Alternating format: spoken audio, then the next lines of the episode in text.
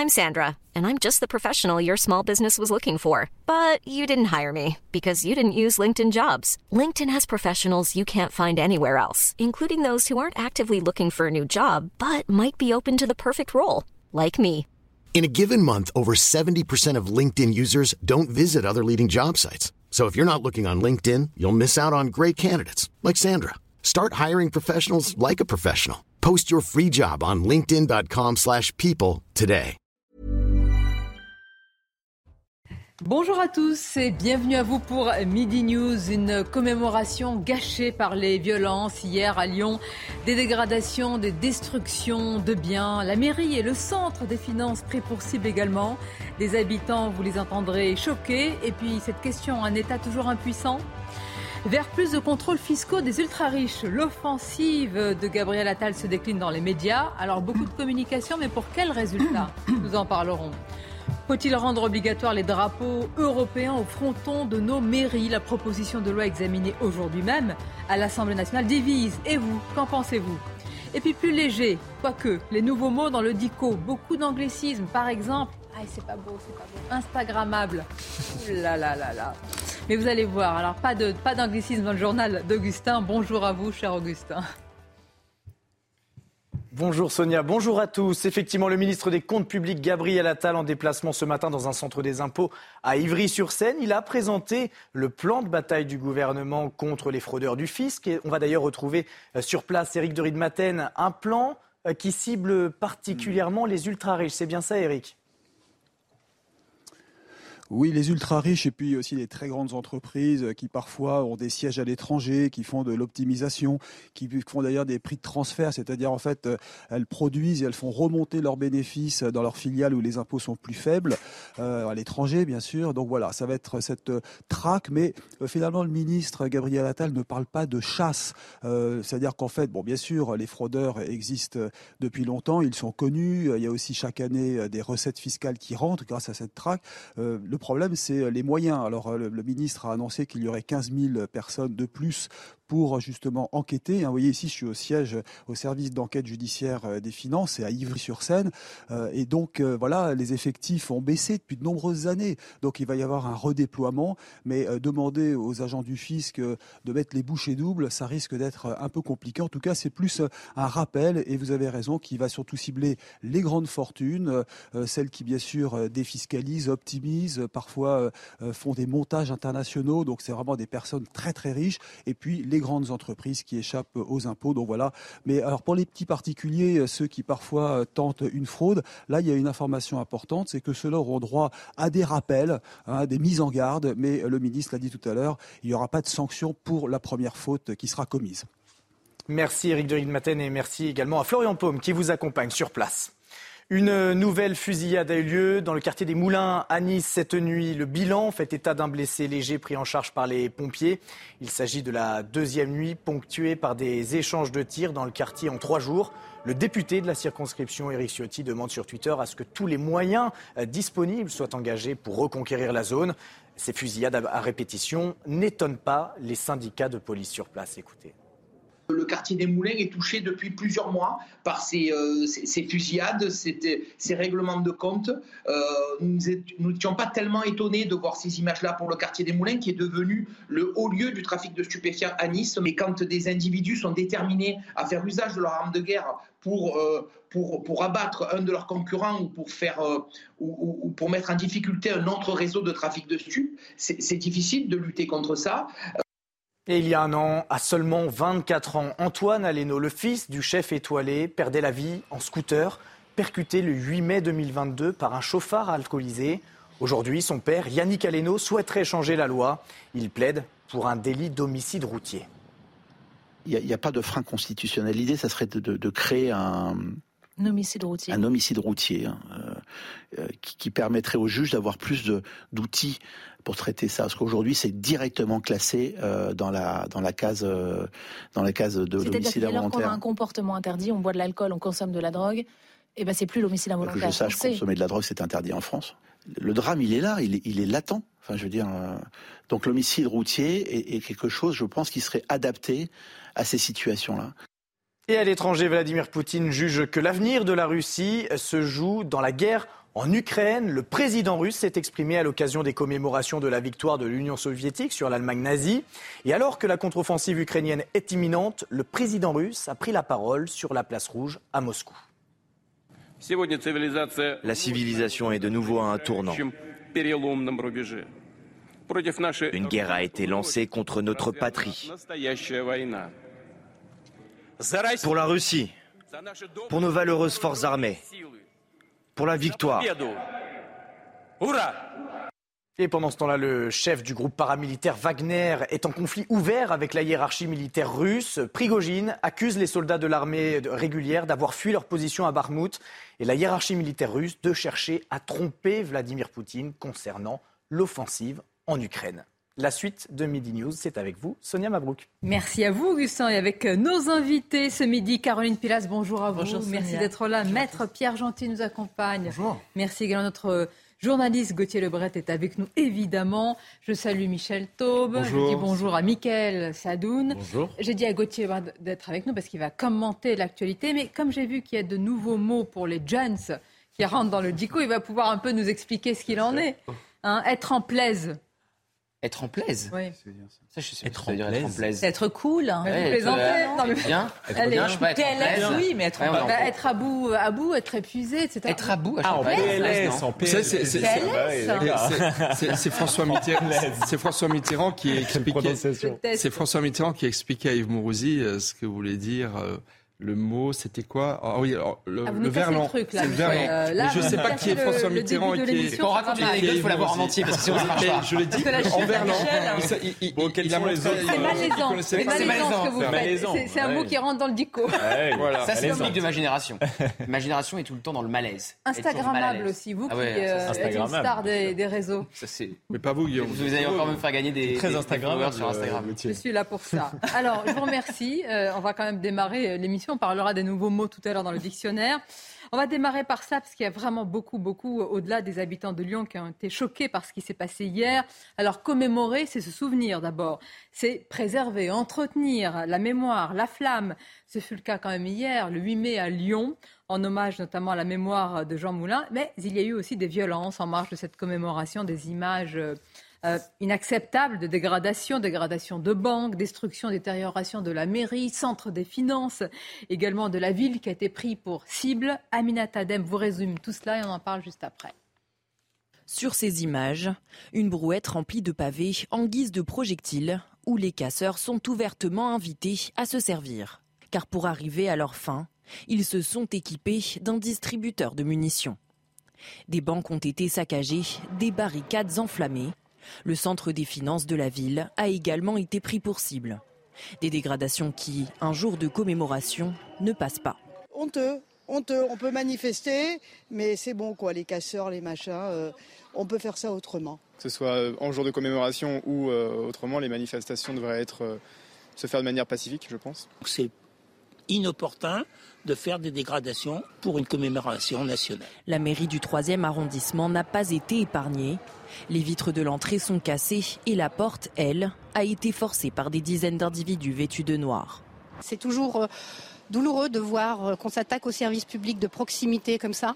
C'est une désolation et c'est vraiment un sentiment de, de tristesse et de, de désespoir, notamment de la part des, des commerçants euh, qui subissent de jour en jour, à chaque manifestation, la casse. Trois personnes ont été interpellées par la police pour dégradation et jet de projectiles. Honteux, inacceptable, triste. Alors protester contre la réforme des retraites, contester la méthode du gouvernement, manifester, c'est une liberté, c'est un droit. Mais euh, Pierre Gentil, il y a des jours, il y a des moments, il y a des événements qu'il faudrait quand même sanctuariser. Ça paraît, ça paraît du, du- je veux dire, le bon sens le plus élémentaire. normalement. Alors, en principe, oui. Alors, il faut parler de deux choses. Il y a les manifestations, il y a les violences. D'accord? Euh, Les manifestations, il n'y a pas de jour euh, pour manifester, si j'ose dire. On peut manifester tous les jours, c'est comme ça, c'est une liberté constitutionnelle. Bon. Euh, maintenant, effectivement, quand ces manifestations risquent de causer un trouble à l'ordre public ou qu'elles l'ont déjà causé par le passé, il est logique que ces manifestations soient euh, l'objet d'interventions de forces de l'ordre, soit hein. d'une. soit Là, on parle des violences, de la case et des Bah, dégradations. Non, mais justement, bah, quand, euh, bah, justement, là, c'est au préfet, là, c'est aux autorités d'intervenir. D'accord, mais enfin, parlons quand même de ceux qui font ça euh, dans- dans- en un tel jour, c'est ça, ça Ah, en plus, ah, mais en plus, mais bah, évidemment. en plus. Non, mais c'est ça que je vous dis. Enfin, Bah, c'est si avant vous- tout, même, Si vous me proposiez de manifester pour une cause C'est pas en plus, que c'est je avant juge tout. légitime, non, mais bien sûr, non, mais j'ai- c'est ça que j'ai distingué les deux. Euh, mais en plus, effectivement, je pense que ce n'est pas le, ce n'est pas le bon jour, ce n'est pas le lieu. C'est le 8 mai 1945. On célèbre euh, la victoire, euh, la victoire en Europe. Et ça veut dire, mais Non, alors, allons plus c'était loin. pas que le mai 45, c'était beaucoup C'était la plus que ça. C'était Moulin. un hommage à Jean Moulin, à Marc Bloch, à des personnes qui ont résisté, qui ont sacrifié leur vie. Euh, Vous avez certains manifestants qui osaient euh, se, se mettre dans les pas de Mm. ce qu'avaient fait ces résistants pour justifier euh, leur présence Oui, et, et- pour certains leur violence. Oui. Non, c'est indécent. Franchement, non, c'était particulièrement indécent, comme le dit Caroline. Attendez, ou ridicule, grotesque ou indécent Parce qu'on dirait que vous vous dites. se bah, mettre dans les pas de Jean Moulin, c'est euh, Non, mais là, comme ça, évidemment. et Honteux. grotesque. mais, honteux. mais quelle leçon Moi, je Plus rien d'important. Jeter des pavés vous. le 8 mai, c'est indécent. Non, mais pour moi, c'est déplacé. La commémoration, l'hommage rendu à, Jean Moulin et à la résistance globalement doit être respecté par tout le monde. Dans la vie, il y a des temps pour tout, il y a des moments pour tout. Donc il faut savoir quand même raison garder. Là, on est en train de parler de gens qui ont effectivement, Michel, sacrifié leur vie, donné leur vie pour la France parce que c'était des patriotes de manière transpartisane. Donc je ne comprends pas déjà les violences, je les condamne. Et ces individus, heureusement, n'ont pas pu accéder à cette commémoration à Lyon, près de ce qu'on a appelé évidemment euh, la, la prison. Bien sûr, bien sûr. Euh, Ouais, ou, ou des résistants, Jean Moulin, Ouais, Marc. Bloch et d'autres Exactement. ont été incarcérés avant d'être euh, évidemment euh, et, et interrogés avant d'être déportés Mais en ce qui Allemagne. s'est ce qui s'est produit hein, à Lyon, à proprement parler, comme le disaient hein, les badauds dans cette séquence, est inadmissible. Donc vous donnez raison à Emmanuel Macron finalement et à cette surprotection, à ce, ce principe de sur- Concernant Lyon, oui, Sonia, pas les Champs-Élysées. J'ai Ah. trouvé que c'était d'une morosité, c'était mortel. C'est-à-dire que là, les badauds, les riverains, pour moi, auraient pu assister hein, à cette commémoration. Navré, mais quand vous avez des casseroles, euh, vous êtes fouillés, Oui, on vous les trouve. Les sifflets, non. Mais je pas suis à Lyon. d'accord. Pas à Lyon, euh, à Paris, oui, pas à Lyon, c'est compliqué. Soit Ah non, vous vous dites, vous êtes d'accord. Mhm. Euh, J'allais dire euh, parce que si vous voulez, en fait, euh, les Champs-Élysées, euh, les Français euh, viennent avec l'envie de commémorer. À la prison de Montluc, personne n'avait prévu de venir aux abords de la, de la prison. Euh, c'est traditionnel de se rendre sur les Champs-Élysées un 11 novembre, un 8 mai, un 14 juillet. Et je rappelle que le 11 novembre, parce que j'ai retrouvé, on en a parlé hier, mais j'ai retrouvé cette séquence, le 11 novembre 2013, et euh, François Hollande est hué sur les Champs-Élysées, et un professeur d'histoire à la Sorbonne euh, condamne, euh, va euh, frontalement face aux manifestants en leur disant vous n'avez pas le droit de aujourd'hui le président de la République car vous ne respectez pas ceux qui sont morts pour la patrie. Et je prends le pari que si l'Élysée avait fait hier le pari de l'intelligence collective euh, en laissant les Français se réunir aux abords euh, des euh, Champs-Élysées. D'ailleurs, il y en avait quelques-uns, on les a eu hier en direct, des Français, un père qui était venu avec ses enfants pour leur expliquer ce qu'était le 8 mai 1945, comment c'était important de le commémorer. Je suis sûr que ceux qui auraient sorti des casseroles à ce moment-là auraient été mal reçus. C'est pourquoi je reprends euh, l'exemple de Caroline. C'est pas la même chose, si vous voulez, euh, la prison de Montluc, effectivement, avec ces euh, gens qui s'étaient déjà comparés à Jean Moulin comme force ouvrière, puisque c'était force Oui. ouvrière qui l'avait fait, oser se comparer à Jean Moulin et faire un parallèle entre la situation de la France entre 39 quais et 45 et la situation de la France C'est aujourd'hui. quand même pas les C'est- premiers à le mais faire. hein. c'est Désolé, mais Emmanuel Macron a souvent Il joué pas fait hier. lui-même. Non, il a Il souvent pas fait joué hier. lui-même de cette utilisation de l'histoire en se juchant sur les épaules des résistants ou de la résistance historique pour donner un vernis indiscutable et moral à son action. Je mais- m'excuse, mais... quand il s'était rendu dans l'entre-deux tours au mémorial de la Shoah pour sous-entendre que Marine Le Pen serait la descendante des nazis, j'ai trouvé ça À tout aussi indécent. en 2017. Et, et aussi au, et aussi au mémorial de la Shoah, il a fait deux visites. Euh, donc je trouve ça tout aussi Vous indécent dites que qu'il y a les manifestations. instrumentalisation de l'histoire des deux côtés, si je puis dire. moi, ce qui m'insupporte, c'est l'instrumentalisation de cette histoire euh, dramatique, grave, sacrée, euh, par tous les partis. Euh, voilà, c'est- des moments qui appellent la décence et la fraternité. Par ailleurs, le- la remontée des Champs-Élysées, moi, je ne vois pas l'utilité de faire une commémoration nationale si elle n'est pas populaire, si elle n'est pas partagée avec les, euh, si elle n'est pas pourquoi, partagée avec les pourquoi- peuples. Pourquoi avoir remonté les Champs-Élysées Il pouvait aller directement, évidemment, évidemment. euh, dire, Et laisser les gens venir, C'est une- surtout. c'est une image totalement sinistre. Mais ce Oui, sont mais- des images en termes de communication qui sont le- dommageables. Et puis on fouille les gens à la rigueur sur les champs. Les casseroles, une fois de plus, ça se trouve, ça n'est pas comme un sifflet que vous pouvez camoufler. On en est là quand On en même. est là, c'est exactement ce que j'étais en train de dire. On en est là. On en est à se dire qu'on va Mais fouiller on en les est là gens en pour France, faire ait regardez ces images. Puisque Gauthier euh, imaginait le scénario où on aurait laissé les Français sur les Champs-Élysées Mm. et euh, le bon sens et le respect des institutions l'auraient emporté sur les casserolades ou les, euh, ou les têtes à casserole, quand j'en euh, j'en appelle certains, imaginez la prison de Montluc la- le même scénario, qu'on ait fait confiance aux Lyonnais, sachant qu'à Lyon, les deux. sachant qu'à Lyon, encore une fois, ça- alors là, on touche vraiment au sacré de la vie des Lyonnais. Parce que la prison de Montluc, Jean Moulin, Oui, et puis là, Klaus Barbie et les autres, ah, ah, ultra-minorité voilà. Et- qui ne respecte pour Oui, rien. eh ben, et à cause de cette se permettre- on prive la majorité. vrai, mais bruyante, agissante, dictature. Mais il y a dont une nous montrons euh, les, les conséquences. Mais par, par exemple, le 14 juillet, comment vous, vous l'imaginez? Est-ce que vous imaginez une fête aussi populaire que le 14 juillet, avec des Champs-Élysées aseptisés, vidés, déserts, et sans la, enfin, la faire dans ce Bah, cas-là. surtout, que là, on parle Bah, de quelques milliers de personnes dans les rues de Lyon et de quelques dizaines de casseurs. Donc moi, personnellement, je ne donne pas de réponse, mais je m'interroge de plus en plus sur l'inaction ou l'impuissance publique vis-à-vis de quelques dizaines de Ah. personnes qui viennent Bah alors, toujours pour attendez. gâcher la fête. C'est la bonne question, si je puis dire, et on cherche la, réponse depuis un certain temps en France. Nous sommes avec Alain Barberis. Bonjour à vous et merci d'être avec nous en direct, des secrétaires départemental Alliance euh, du, Rhône. Évidemment, ces images vous ont, choqué, je veux dire, comme nous tous, mais euh, vous faites partie des, des forces de l'ordre. La question qui vient d'être posée par Michael Sadoun et que l'on pose presque euh, tous les jours, s'il ne s'agit pas de pointer une quelconque impuissance, mais de se demander comment cette minorité, et qui plus est en ce jour si particulier hier, a pu commettre de telles dégradations et violences et casses à Lyon.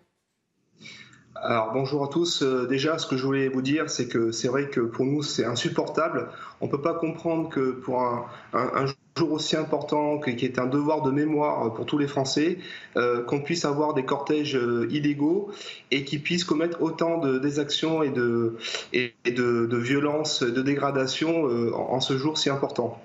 Euh, je voudrais quand même préciser que sur les 4000 manifestants, on avait quand même 450 euh, euh, personnes liées à l'extrême gauche radicale. Euh, donc il ne s'agit pas d'une dizaine, euh, malheureusement, euh, d'individus euh, euh, encagoulés et, voulant créer le chaos. Donc euh, voilà, la solution, euh, malheureusement, je ne l'ai pas. Sinon, euh, si on avait une baguette magique, euh, la police nationale, ben, on aurait réglé euh, depuis bien longtemps euh, euh, ce fléau. Mais aujourd'hui, ce qui est sûr, c'est que c'est choquant. Vous, l'avez dit, c'est choquant pour tous. Euh, en, mémoire de Jean Moulin, de beaucoup de résistants, on a aussi une pensée pour tous les policiers qui sont morts pour la France. Euh, et donc ça, c'est insupportable de, voir qu'en ce jour si important, on, peut avoir ce, genre de, de-. Vous avez entièrement raison. Restez avec nous parce que vous avez dit ce que je pense être, euh, j'allais dire, l'élément principal de ce débat. La question n'est plus, la réponse n'est plus sécuritaire, elle n'est plus policière, elle ne peut être que politique. C'est-à-dire, on demande trop à nos forces de l'ordre, à nos policiers, en, en- en- en disant qu'il faut qu'il soit une sorte de barrière et de cordon sanitaire face à ce chaos.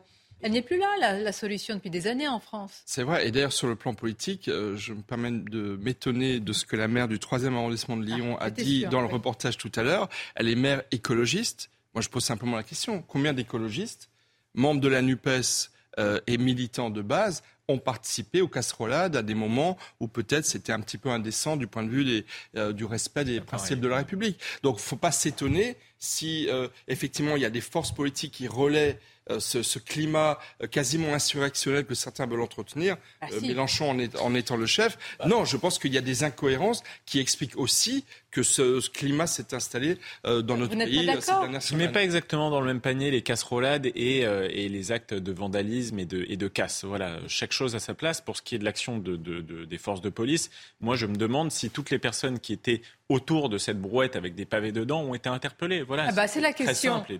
Alain Barberis, euh, on, aimerait savoir, au lendemain d'une telle journée, d'une telle, euh, euh, telle concentration de, de violence et de dégradation, c'est combien d'interpellations? Alors après, le processus judiciaire, c'est encore plus compliqué, on le sait, mais déjà d'interpellations. Écoutez, à, ma connaissance, à l'instant T, on a moins de 5 interpellations. Après, il y a des enquêtes en cours, hein, comme, comme vous l'avez précisé. Euh, je voudrais revenir quand même sur un point que vous avez évoqué. Euh, L'état de fatigue de nos collègues est aujourd'hui a atteint un, summum. euh, parce que c'est aujourd'hui vraiment très très compliqué pour nos policiers. rien que pour hier, on a eu énormément de renforts sur toute la région Auvergne-Rhône-Alpes pour aider nos policiers lyonnais à, faire en sorte que tout se passe bien lors de cette commémoration. Donc voilà, c'est vraiment très très compliqué aujourd'hui.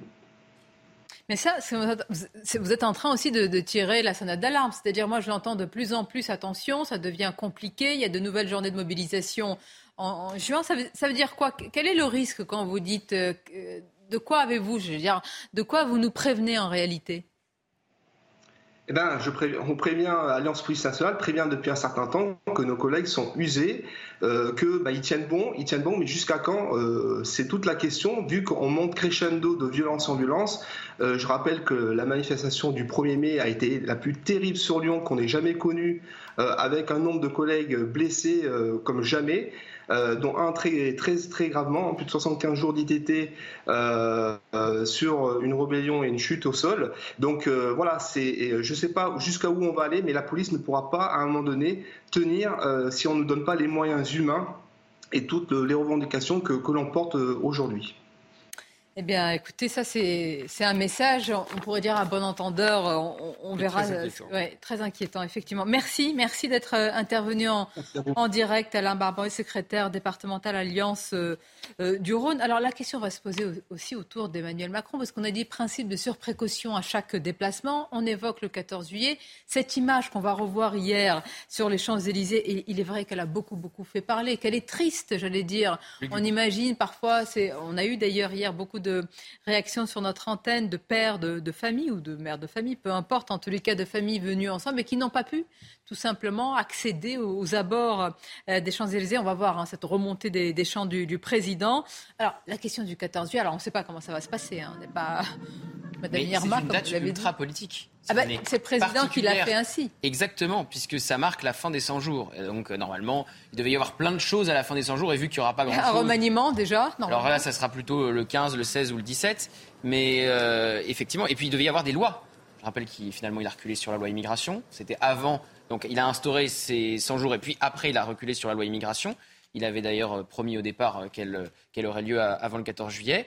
Et puis, il y a la loi plein emploi qui doit arriver. Il ne faudrait pas de nouveaux revers euh, au Parlement. Et il y a un revers qui se profile, mais on y va tout droit le 8 juin avec euh, la niche du groupe Lyot, qui sera parfait pour euh, justement renchérir les cortèges de l'intersyndicale à la fois, à la fois le 6, deux jours avant. C'est-à-dire que le 14 juillet va être une date d'abord ultra politique et donc contestation, mobilisation. en tout cas, on ne sera pas à la fin du Périmètre élargi de sécurité, tout est aseptisé, etc. Peut-il ainsi tenir longtemps c'est pas possible en tout cas de, bloquer les bah, Français comme, les, comme, hier. Les 100 jours ont déjà l'air interminables dans ce moment d'incapacité et d'impuissance politique, comme Gauthier vient de le rappeler. Et ces 100 jours, ils peuvent durer 4 ans constitutionnellement. Non, 4 ans, 4 ans ainsi, c'est pas bah, Le président de la République, euh, il est ultra protégé par l'édifice institutionnel qui l'entoure. Et du coup, euh, effectivement, euh, il peut s'amuser comme cela longtemps. Il peut faire passer avec le 49.3 une loi par session parlementaire. En dehors, le reste du temps, en dehors des, aspects budgétaires. Et, le reste du temps, bah, ce sera par décret, ce sera par. Michel, mais là, là, vous parlez d'une situation comme s'il n'y avait pas de fracture française, comme si nous étions dans un pays où il n'y avait pas une situation sociale irruptive. C'est impossible d'être le roi fainéant pendant 4 ans. Emmanuel Macron, c'est un homme seul. Non, mais s'il n'y a pas une issue politique, Michel, comment faire pour tenir pendant 4 ans dans cette situation et pardonnez-moi, de manière pragmatique, parce que ce qui nous intéresse, c'est les déplacements. Est-ce qu'on peut trouver un juste milieu quand même entre une hyper-sécurité et des périmètres bah, élargis comme jamais? Comment? Il l'avait trouvé, je trouve, le juste milieu lors de ses derniers déplacements.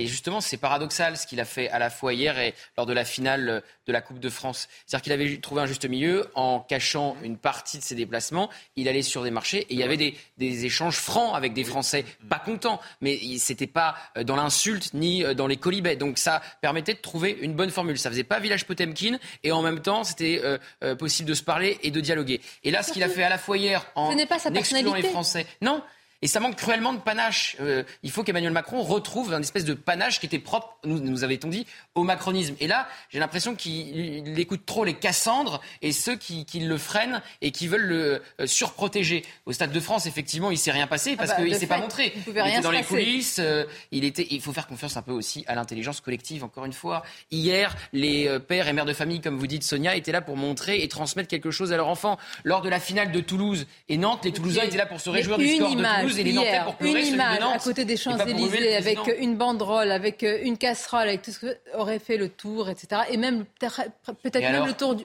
Ah bah et alors, mais non, bah, pas pour un président affaibli. Vous croyez que cette image, elle n'a pas été désolante en fait hein Elle n'est pas catastrophique en termes de communication internationale Un président seul sur les Champs-Élysées. J'ai envie de vous dire, Je préfère un président qui se fait siffler qu'un président hein. qui a tellement peur de son peuple qui préfère vider les Champs-Élysées et faire une commémoration tout seul.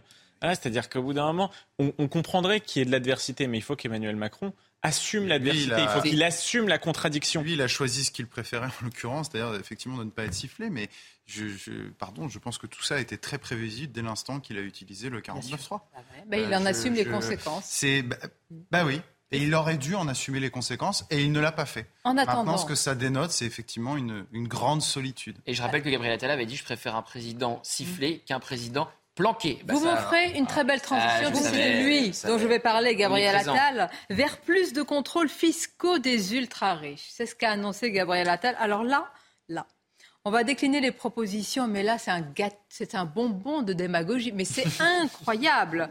Mais c'est-à-dire qu'on nous prend vraiment. Alors c'est très bien, c'est un ministre quand même qui est compétent, qui connaît ses dossiers, ça personne ne le conteste. Mais alors en termes de communication, il y a un plan média incroyable, tout est Hein, on va contrôler les ultra-riches. Donc avant, ils étaient peinards, tranquilles. La, gauche de la macronisme.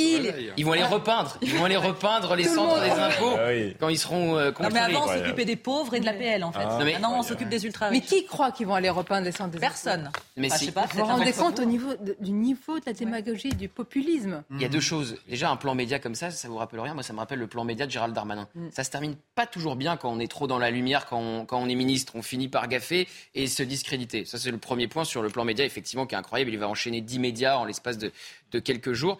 Et ensuite, euh, sur le fond, alors il avait. Attendez, euh, attendez, on va en parler. C'était un teasing, c'est pour vous ah, mettre l'eau à la bouche. Ah oui, 51 secondes. il faut bien vous payer votre salaire. Il y a des publicités, cher ami. comment, ça marche? Ce sujet est très intéressant. Parce que d'abord, il est porté par un ministre qui est politique, donc euh, il pourra quand même en faire quelque chose, mais il y a tellement de communication et quand même une bonne dose de démagogie. Je me demande comment il va s'en sortir. On va écouter aussi ceux qui s'y connaissent sur ce dossier, parce que vous allez voir que la plupart des propositions sont déjà, eh sont déjà présentes. Voilà, il suffit juste de les appliquer. C'est comme nos lois. À tout de suite, courte pause. C'est important.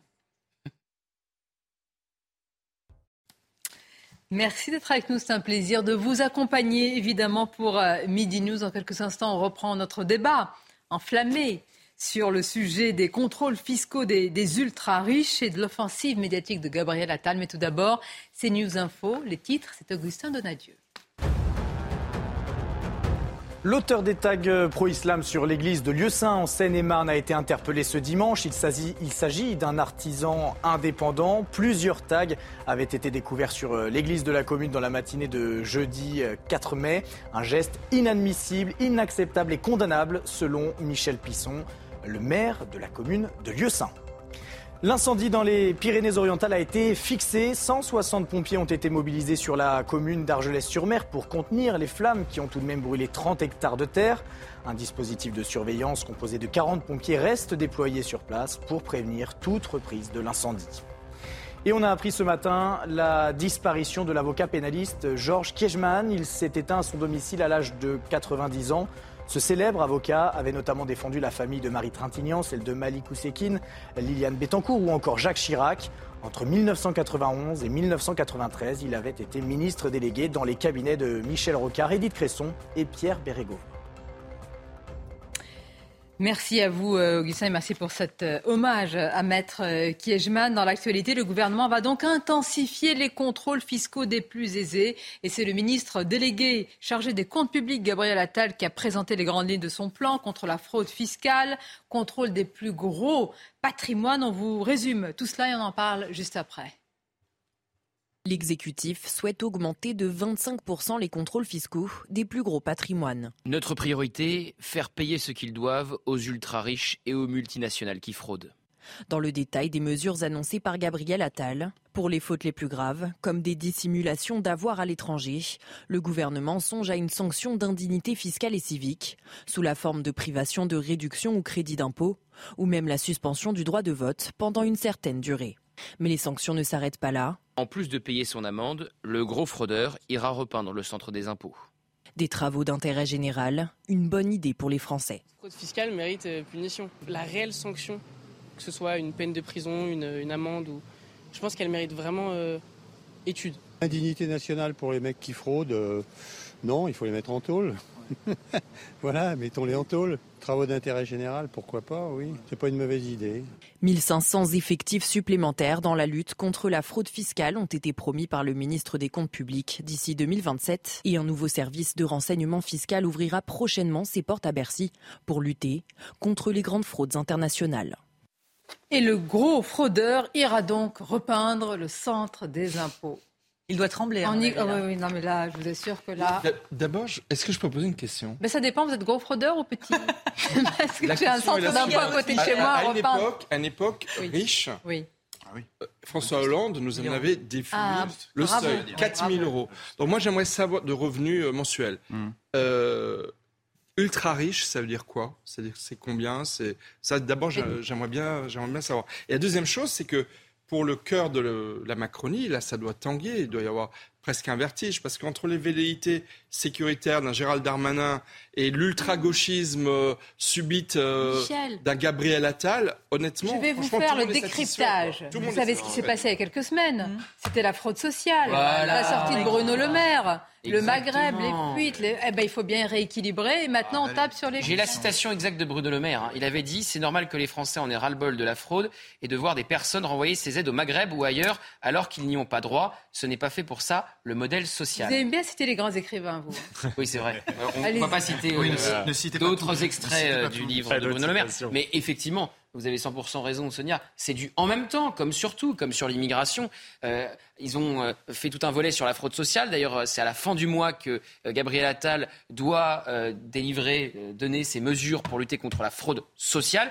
Et il fallait donc s'attaquer à la fraude fiscale. Ça avait énormément choqué la gauche, cette sortie que je viens de vous lire de Bruno Le Maire. Au PC, on avait dit vaut mieux s'attaquer aux paradis fiscaux qu'au Maghreb si on veut faire rentrer de l'argent dans les caisses de l'État. Donc voilà, c'est toujours deux jambes le macronisme. C'est l'art du en même temps. Donc après avoir euh, dévoilé quelques mesures sur la fraude sociale, il fait pareil sur la fraude fiscale avec un plan média euh, incroyable. Mais quelque chose m'échappe, mais vraiment, on va vers plus de contrôles fiscaux des ultra-riches, donc ce n'était pas fait avant. Donc avant, Non, mais on comprend. c'est quand même un aveu de... de ça fait six sûr. ans, c'est pas comme si... Et Vous avez tout à fait raison, mais en fait, ce qu'on comprend surtout, c'est que, bon, effectivement, c'est de la communication, mais pourquoi c'est de la communication?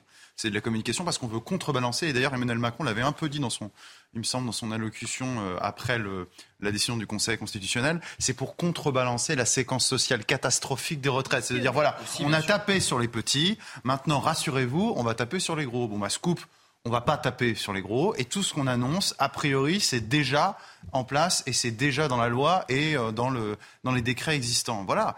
Euh, On aller plus loin. On sait que les ultra-riches n'ont pas bonne presse. On a vu que les cortèges, parfois, Fabien Villedieu, on se souvient, hein, euh, ils sont allés dans des euh, euh, grands euh, Sièges centres, LVMH, voilà, des grands sièges, etc., notamment de LVMH. Donc on prend ceux qui n'ont pas bonne presse dans les cortèges euh, qui sont opposés à la réforme des retraites et on les cible également, évidemment. Non, mais ça. d'accord, euh, ça, c'est une chose. Mais est-ce que c'est euh, des annonces pour rien Est-ce que c'est du vide Est-ce que c'est de la communication Est-ce qu'il y a quelque chose derrière? Parce que franchement, c'est légitime quand même comme contrôle. Si c'est vraiment une task force et qu'on peut récupérer euh, de l'argent avec notre niveau d'endettement, ce n'est pas mauvais. Sauf que, que nous dit par exemple euh, Charles Prats, qui, vous savez, magistrat, qui est spécialiste de la lutte contre la fraude fiscale et sociale et euh, qui est également membre de l'UDI, me semble-t-il, il était chez Pascal Pro, il réagit à ce sujet.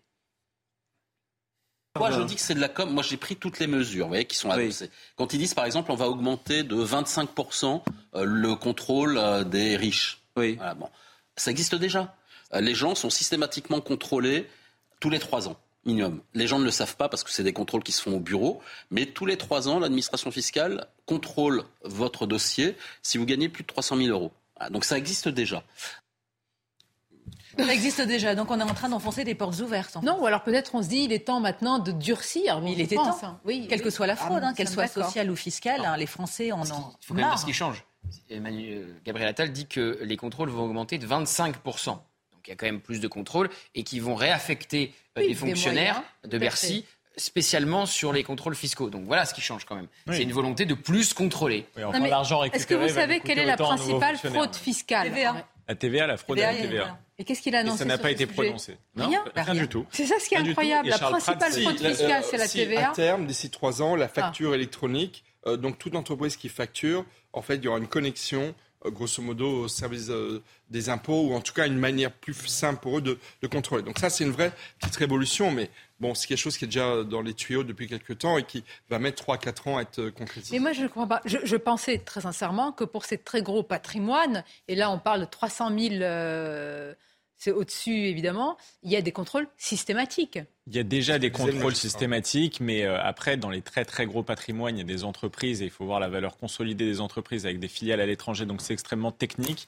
Et j'ai le souvenir d'une intervention de Dominique Strauss-Kahn devant la, commission des, finances euh, du, Sénat, je crois, euh, qui intervenait sur la transparence financière et qui disait si on veut lutter contre cette fraude fiscale, il va falloir que les gens qui travaillent au service de l'État aient autant de technicité que les gens qui bah sont de l'autre côté de la barrière. Donc il faudra qu'on les rémunère autant, ce qui euh, n'est vraiment pas parti pour ça. C'est-à-dire que là, ces nouveaux fonctionnaires qu'on va réaffecter, ils vont être chargés de ces très grosses entreprises aussi, gros patrimoine. Bien et, sûr. et ça demande énormément, énormément de temps et d'énergie. Et surtout, si on veut les faire. Pardon, mais bah, pour nous tous, quand il y a un contrôle, ça va vite. Hein, mais oui, parce que nous sommes des gens du commun. Ils peuvent un petit peu dépenser leur énergie ailleurs. Mais là, on parle des gens, justement, mais c'est très important ce que vous dites. C'est-à-dire qu'en fait, euh, là, vous parlez des gens, euh, des gens du quotidien, mais là, on parle d'une minorité d'ultra riches qui, dans la mondialisation, d'accord, qui dans l'espace globalisé dans lequel on est, et par ailleurs dans un espace extrêmement technicisé, où vous avez des entreprises, des sociétés qui sont là pour ça, qui sont là pour faire, c'est même, c'est pas, pas de l'optimisation ici, c'est pour essayer de, de, de, délocaliser une partie de leur patrimoine, de délocaliser une partie de leurs revenus,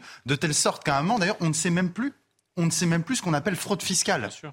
Qu'est-ce qu'on appelle exactement fraude fiscale Parce que beaucoup confondent fraude fiscale et optimisation. Ah, mais non, mais d'accord. Et c'est légal, l'optimisation. Mais, oui, mais n'empêche, tout ça, ça nous représente des milliards, des milliards et des milliards. Je ne vais pas faire de la démagogie moi-même, mais pour une partie des Français de la classe moyenne qui n'en peuvent plus, entre fraude fiscale et optimisation, parce que vous faut avoir les moyens de faire l'optimisation. Bah ça revient à la même chose, hein, parce que tous ces Français n'ont pas les moyens de faire de l'optimisation. Ce n'est pas la même chose. Pierre a tout à fait raison. Il faut avoir les moyens de faire de l'optimisation fiscale.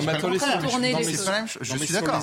Sur les 10 ultra riches, encore une fois, je me demande quel est le seuil de revenus. On, pourrait dire on parle surtout, l'enjeu, c'est surtout l'optimisation fiscale. Bien entendu qu'il y a des fraudeurs, c'est certain, mais surtout les, là où il y a des milliards qui, qui se jouent, c'est sur l'optimisation fiscale, et ça demande une très très grande compétence, effectivement, que beaucoup de fonctionnaires n'ont pas, parce que malheureusement, d'abord, ils n'ont pas toujours été suffisamment formés, et surtout, effectivement, ils ne sont pas suffisamment payés non, mais Michel, pour pouvoir aussi plus d'effectifs, euh, y passer le temps nécessaire. Il n'y a pas assez d'effectifs pour les contrôles. Et c'est vrai que tous les deux ans, les multinationales sont contrôlées. Donc, c'est très bien de vouloir lutter contre ces fraudes, mais il y a déjà des choses qui existent et qui ne sont pas forcément appliquées. Donc, c'est quand même assez euh, spécial. Non, mais quand même, moi, j'aimerais savoir, quand le ministre dit euh, et ainsi sur les travaux d'intérêt général, c'est-à-dire faire repeindre. Non, mais il le dit, il dit comme si c'était une grosse menace, c'est-à-dire qu'il pense que ces gros patrimoines sont en train de trembler en se disant je peux aller repeindre le centre des impôts de. Il, paraît que ça existe déjà. un symbole quoi. Il paraît que ça existe déjà en plus. Il pense pas sérieusement que les euh, voilà. Mais non, il a l'air de le dire très sérieusement. Il n'a pas vu rigoler quand il a dit ça. Euh, non mais apparemment Charles Pratt dit que c'est déjà dans le code pénal oui, et effectivement, que. je viens de vérifier, c'est contenu dans le code pénal. Exactement et que l'inéligibilité aussi est, quelque part dans le droit, dans le code pénal. Bon, à ma connaissance, ça n'a jamais été appliqué. Pas une le fait de ne pas pouvoir voter. Oui. Euh, non, d'inégibilité, il a dit euh, Gabriel. L'indignité, comment c'est Je pense pas, des droits civiques. Puisque c'est dans le code pénal, je ne pense pas qu'il y a beaucoup d'ultra fraudeurs euh, qui ont fait des travaux d'intérêt général. Ah non, mais ça c'est sûr. En sanction de, Et puis. Ce qu'il faut noter millions détournés. Bien sûr, ce qu'il faut noter ah aussi, c'est que le gouvernement a même œuvré pour diminuer la lutte contre la fraude à la TVA, puisqu'ils ont fait quelque chose qui s'appelle l'autoliquidation à l'importation et qui facilite la fraude pour les entreprises importatrices, puisque c'est plus euh, la douane, mais c'est l'impôt qui est chargé de collecter la TVA une fois que l'importation a été faite, alors qu'auparavant, ça devait se faire a priori avant que l'importation. À la limite, à la limite, reconnaissons, et je veux bien le reconnaître, un bienfait ici à cette déclaration, parce que finalement c'est plus une déclaration de Gabriel Attal, c'est que ça met le focus sur un sujet qui est un sujet important. C'est la fraude fiscale, ou je vais même aller aussi loin que vous, l'optimisation fiscale. Mais si on pose ce sujet, il faut que le gouvernement en tire toutes les conséquences. Qu'est-ce qui permet de faire l'optimisation fiscale Qu'est-ce qui permet de faire de la fraude fiscale Les fameux paradis fiscaux. Hein, actuellement. Il y a deux îles entre la France et, l'Angleterre. C'est un paradis fiscal. il y a l'Union européenne aussi. Donc, si le gouvernement veut s'attaquer à ça, il faut qu'il s'attaque aux paradis fiscaux. D'accord Donc il faut qu'il aille sur des mesures de rétorsion. Il faut qu'il engage le bras de fer diplomatique. Va-t-il aller jusque-là? Non. Voilà. Mais au moins, si ça peut poser ce débat, bah, très bien. Mais allons-y, quoi. Comme vous avez répondu, le débat est fermé. Non, on va, voir ce qu'il en est. C'est quand même des sujets euh, euh, importants, évidemment. Alors, je voudrais vous parler de ce qui s'est passé à Paris. Euh, c'est une manifestation, évidemment, qui ne peut pas laisser indifférent. Alors, je veux quand même vous préciser que cette manifestation, on va dire d'ultra-droite, a été autorisée par la préfecture de, de police. Le préfet, d'ailleurs, de police de Paris, Laurent Nunez, l'assume. Mais euh, évidemment, euh, il l'assume tout en affirmant qu'il lutte euh, de manière vigoureuse contre l'ultra-droite. Qu'est-ce qui s'est passé? On va voir ces images. C'est plusieurs centaines de personnes qui ont manifesté samedi à Paris pour célébrer le 29e anniversaire de la mort en, en 94 d'un militant d'extrême droite, clamant, alors pendant ces manifestations, le slogan Europe, jeunesse, révolution du GUD, hein, le groupe Union Défense. Euh, la préfecture de police de Paris a évalué à 550 le nombre de participants. Ces manifestants habillés de noir, souvent masqués, cagoulés, exhibaient des drapeaux noirs marqués de la croix celtique et quelques fumigènes rouges. Évidemment, image glaçante. C'est totalement euh, interdit de manifester en dissimulant comme ça son Évidemment. Sauf motif légitime. Sauf motif légitime. Manifestation autorisée. jamais aucune Et polémique politique que vous allez nous, nous raconter, euh, Gauthier, autour d'anciens proches de Marine Le Pen. Oui, il y avait deux anciens trésoriers euh, du parti, de son micro-parti Jeanne, euh, présents dans cette euh, manifestation. Deux personnes qu'on dit proches de Marine Le Pen pendant des années. Alors, il n'y avait pas Frédéric Chatillon, mais il y avait monsieur Axel Lousteau et un autre. Et c'est des anciens du GUD pour certains d'entre eux. Alors, Marine Le Pen a été interrogée ce matin sur Sud Radio sur ses proches. Elle dit qu'ils ne sont plus proches. Ils l'ont été dans le passé, c'est certain. Le sont-ils encore aujourd'hui? Elle s'en défend. Elle dit qu'elle les a écartés. Euh, Axel Lousteau était euh, conseiller régional Île-de-France jusqu'à il y a peu. Il a été écarté lors des euh, dernières élections régionales. Donc voilà, Marine Le Pen qui a été interrogée ce matin, donc on, l'écoute sûrement. Hmm, bah, on va l'écouter justement, Marine Le Pen, chez nos confrères de Sud Radio ce matin. En République, on ne manifeste pas masqué et en uniforme. Voilà. Et je considère que ces provocations ne peuvent pas être tolérées quel que soit le camp dont euh, ces provocations émanent, c'est inadmissible. Et le gouvernement a la possibilité de faire appliquer la loi, car la loi existe. Or, le gouvernement ne le fait pas. Je suis navré, mais il est interdit euh, de manifester avec le visage euh, caché. Si le gouvernement faisait respecter la loi, eh bien, nous ne serions pas en train d'en parler ce matin mais, très, euh, très véhémente ah, bah pour euh, voilà, marquer une vraie distance et continuer sa stratégie de normalisation. Mais je ne comprends pas. Est-ce qu'il faut autoriser, puisqu'il y a quand même un débat, euh, la question, alors le, préfet de police, il n'y a, jamais eu d'incident parce que c'est pas la première fois, hein, c'est régulier, voilà depuis. il rappelle qu'il a essayé de faire interdire une marche au flambeau, pareil, de l'ultra droite, et que l'arrêté préfectoral a été cassé par la justice. Donc il prend. Et en fait, il y a aussi sans doute une autre raison. Il l'a dit hier à, à demi-mot sur une chaîne concurrente le renseignement. Ce genre de manifestation autorisée, ça permet à la préfecture ah bah, de faire également du renseignement. Alors les black blocs, très bien, un visage dissimulé, laissons-les euh, manifester cassés, ça nous aide aussi. Dans ce cas-là, euh, c'est un argument qui peut être appliqué aussi à ce qui est en train de se passer par, au niveau de l'ultra-gauche. Oui, l'ultra-gauche est aussi dans les rues. Oui, mais très bien, mais, ce c'est pas pour autant qu'ils vont récolter du renseignement. La question, c'est est-ce que l'ultra-gauche et l'ultra-droite ont le droit de manifester dans notre pays? La réponse est oui, s'ils respectent s'ils ne passent pas à des, à des attitudes de violence Ben moi, je suis en désaccord avec vous, le visage. Mais on a le droit Très de s'exprimer. Là, vous êtes sur une position juridique. Il y a quand même un Non, aspect. une euh, position politique. Posit- Moi, je- Non, politique. moi, politique, moi, je pense suis un peu plus sur droit la- le côté société façon morale quand même. Eh bien, moi, je dis non. Ouais, pourquoi Je suis navrée, Enfin, je dis non. ah Même s'il n'y a pas eu de heurts et d'exactions, Je pose la je question, Quand il y a des manifestations, je pardonnez-moi, mais on a retrouvé quand même euh, euh, chez certains des croix gammées et des croix celtiques hein, dans la manifestation. Non Ah non, mais content d'être euh, couverts, euh, de masquer leur visage. C'est pas parce qu'elle s'est passée convenablement, entre guillemets, hein, contrairement aux Black Blocs. Les Black Blocs sont de l'ultra-gauche. Là, ce sont des gens d'ultra-droite. Donc moi, je suis anti-extrême et je n'aime pas ce genre de manifestation. Voilà. Non mais euh, très bien, d'accord. Euh, pas n'apprécie pas, qu'on n'apprécie pas les idées de l'ultra droite et de l'ultra gauche.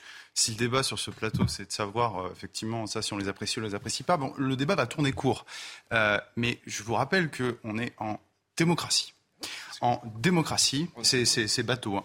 mais en démocratie, il y a une liberté, c'est la liberté de manifester, d'accord, et d'exprimer son Pas opinion. cagoulé. Si, attendez, Pas à attendez. visage masqué. Je- on pouvait Ah, pas le savoir avant ça. On pouvait, on pouvait pas le savoir avant. En tout cas, je ne sais pas. Est-ce que vous savez si à la précédente manifestation, Attendez, attendez. ils sont venus Donc, cagoulés à partir de là, l'autorité judiciaire est saisie. c'est À partir normal. de là, l'autorité, c'est un an d'emprisonnement et plusieurs milliers, d'am- plusieurs milliers d'euros d'amende. Effectivement, si on défile Et des poursuites sont masqué, engagées, a annoncé le préfet de police. effectivement, voilà, donc il y a des Vous pouvez me poursuites qui dire seront engagées On les contre les connaît personnes qui ont manifesté masquées. Ah, Mais- ça va être très Mais facile. vous êtes incroyables, chers amis. Vous les connaissez? Ils sont, euh, s'ils sont masqués, les poursuites sont contre euh, qui? Nommément, nom- peut-être qu'il y a des interpellations. Ah oui, ou mais alors le renseignement- Vous allez sur les réseaux sociaux, le monsieur dont, dont on a vu le visage, Alors, euh, je suis en cagoulé, train de voir. il est déjà Il est identifié déjà partout sur les réseaux sociaux. Oui, donc oui. vous allez vous inquiétez Oui, pas, ils par vont les retrouver. du- Hein. d'ultra-gauche. Non, mais est-ce qu'on peut juste rester? Ok, d'accord. Sur la question des masques, euh, d'accord. En l'occurrence, là, c'est l'application de la loi. Mais la question qui se pose ici, c'est de savoir si ces manifestants d'ultra-droite ou d'extrême droite ont la possibilité de manifester. Écoutez, je vais peut-être rester euh, extrêmement juridique, mais à partir du moment où il n'y a pas de risque de trouble à l'ordre public, combien de voitures brûlées? Combien de vitres euh, cassées, à la différence des manifestations d'ultra-gauche? Aucune. Donc à partir du moment où ils respectent la loi, à partir du moment où ils défilent pacifiquement, eh ben écoutez, Attendez, on ne partage pas leurs opinions, non. mais Il ils y a, ont il y a le quand même un droit. J'entends ce que Voilà, vous dites. Mais y a- Moi, je fais pas une application à géométrie variable du droit et de la liberté de manifester. J'entends, mais l'ultra mais nous aussi, il faut qu'on soit honnête dans, et objectif. En tout cas, on essaye dans nos débats.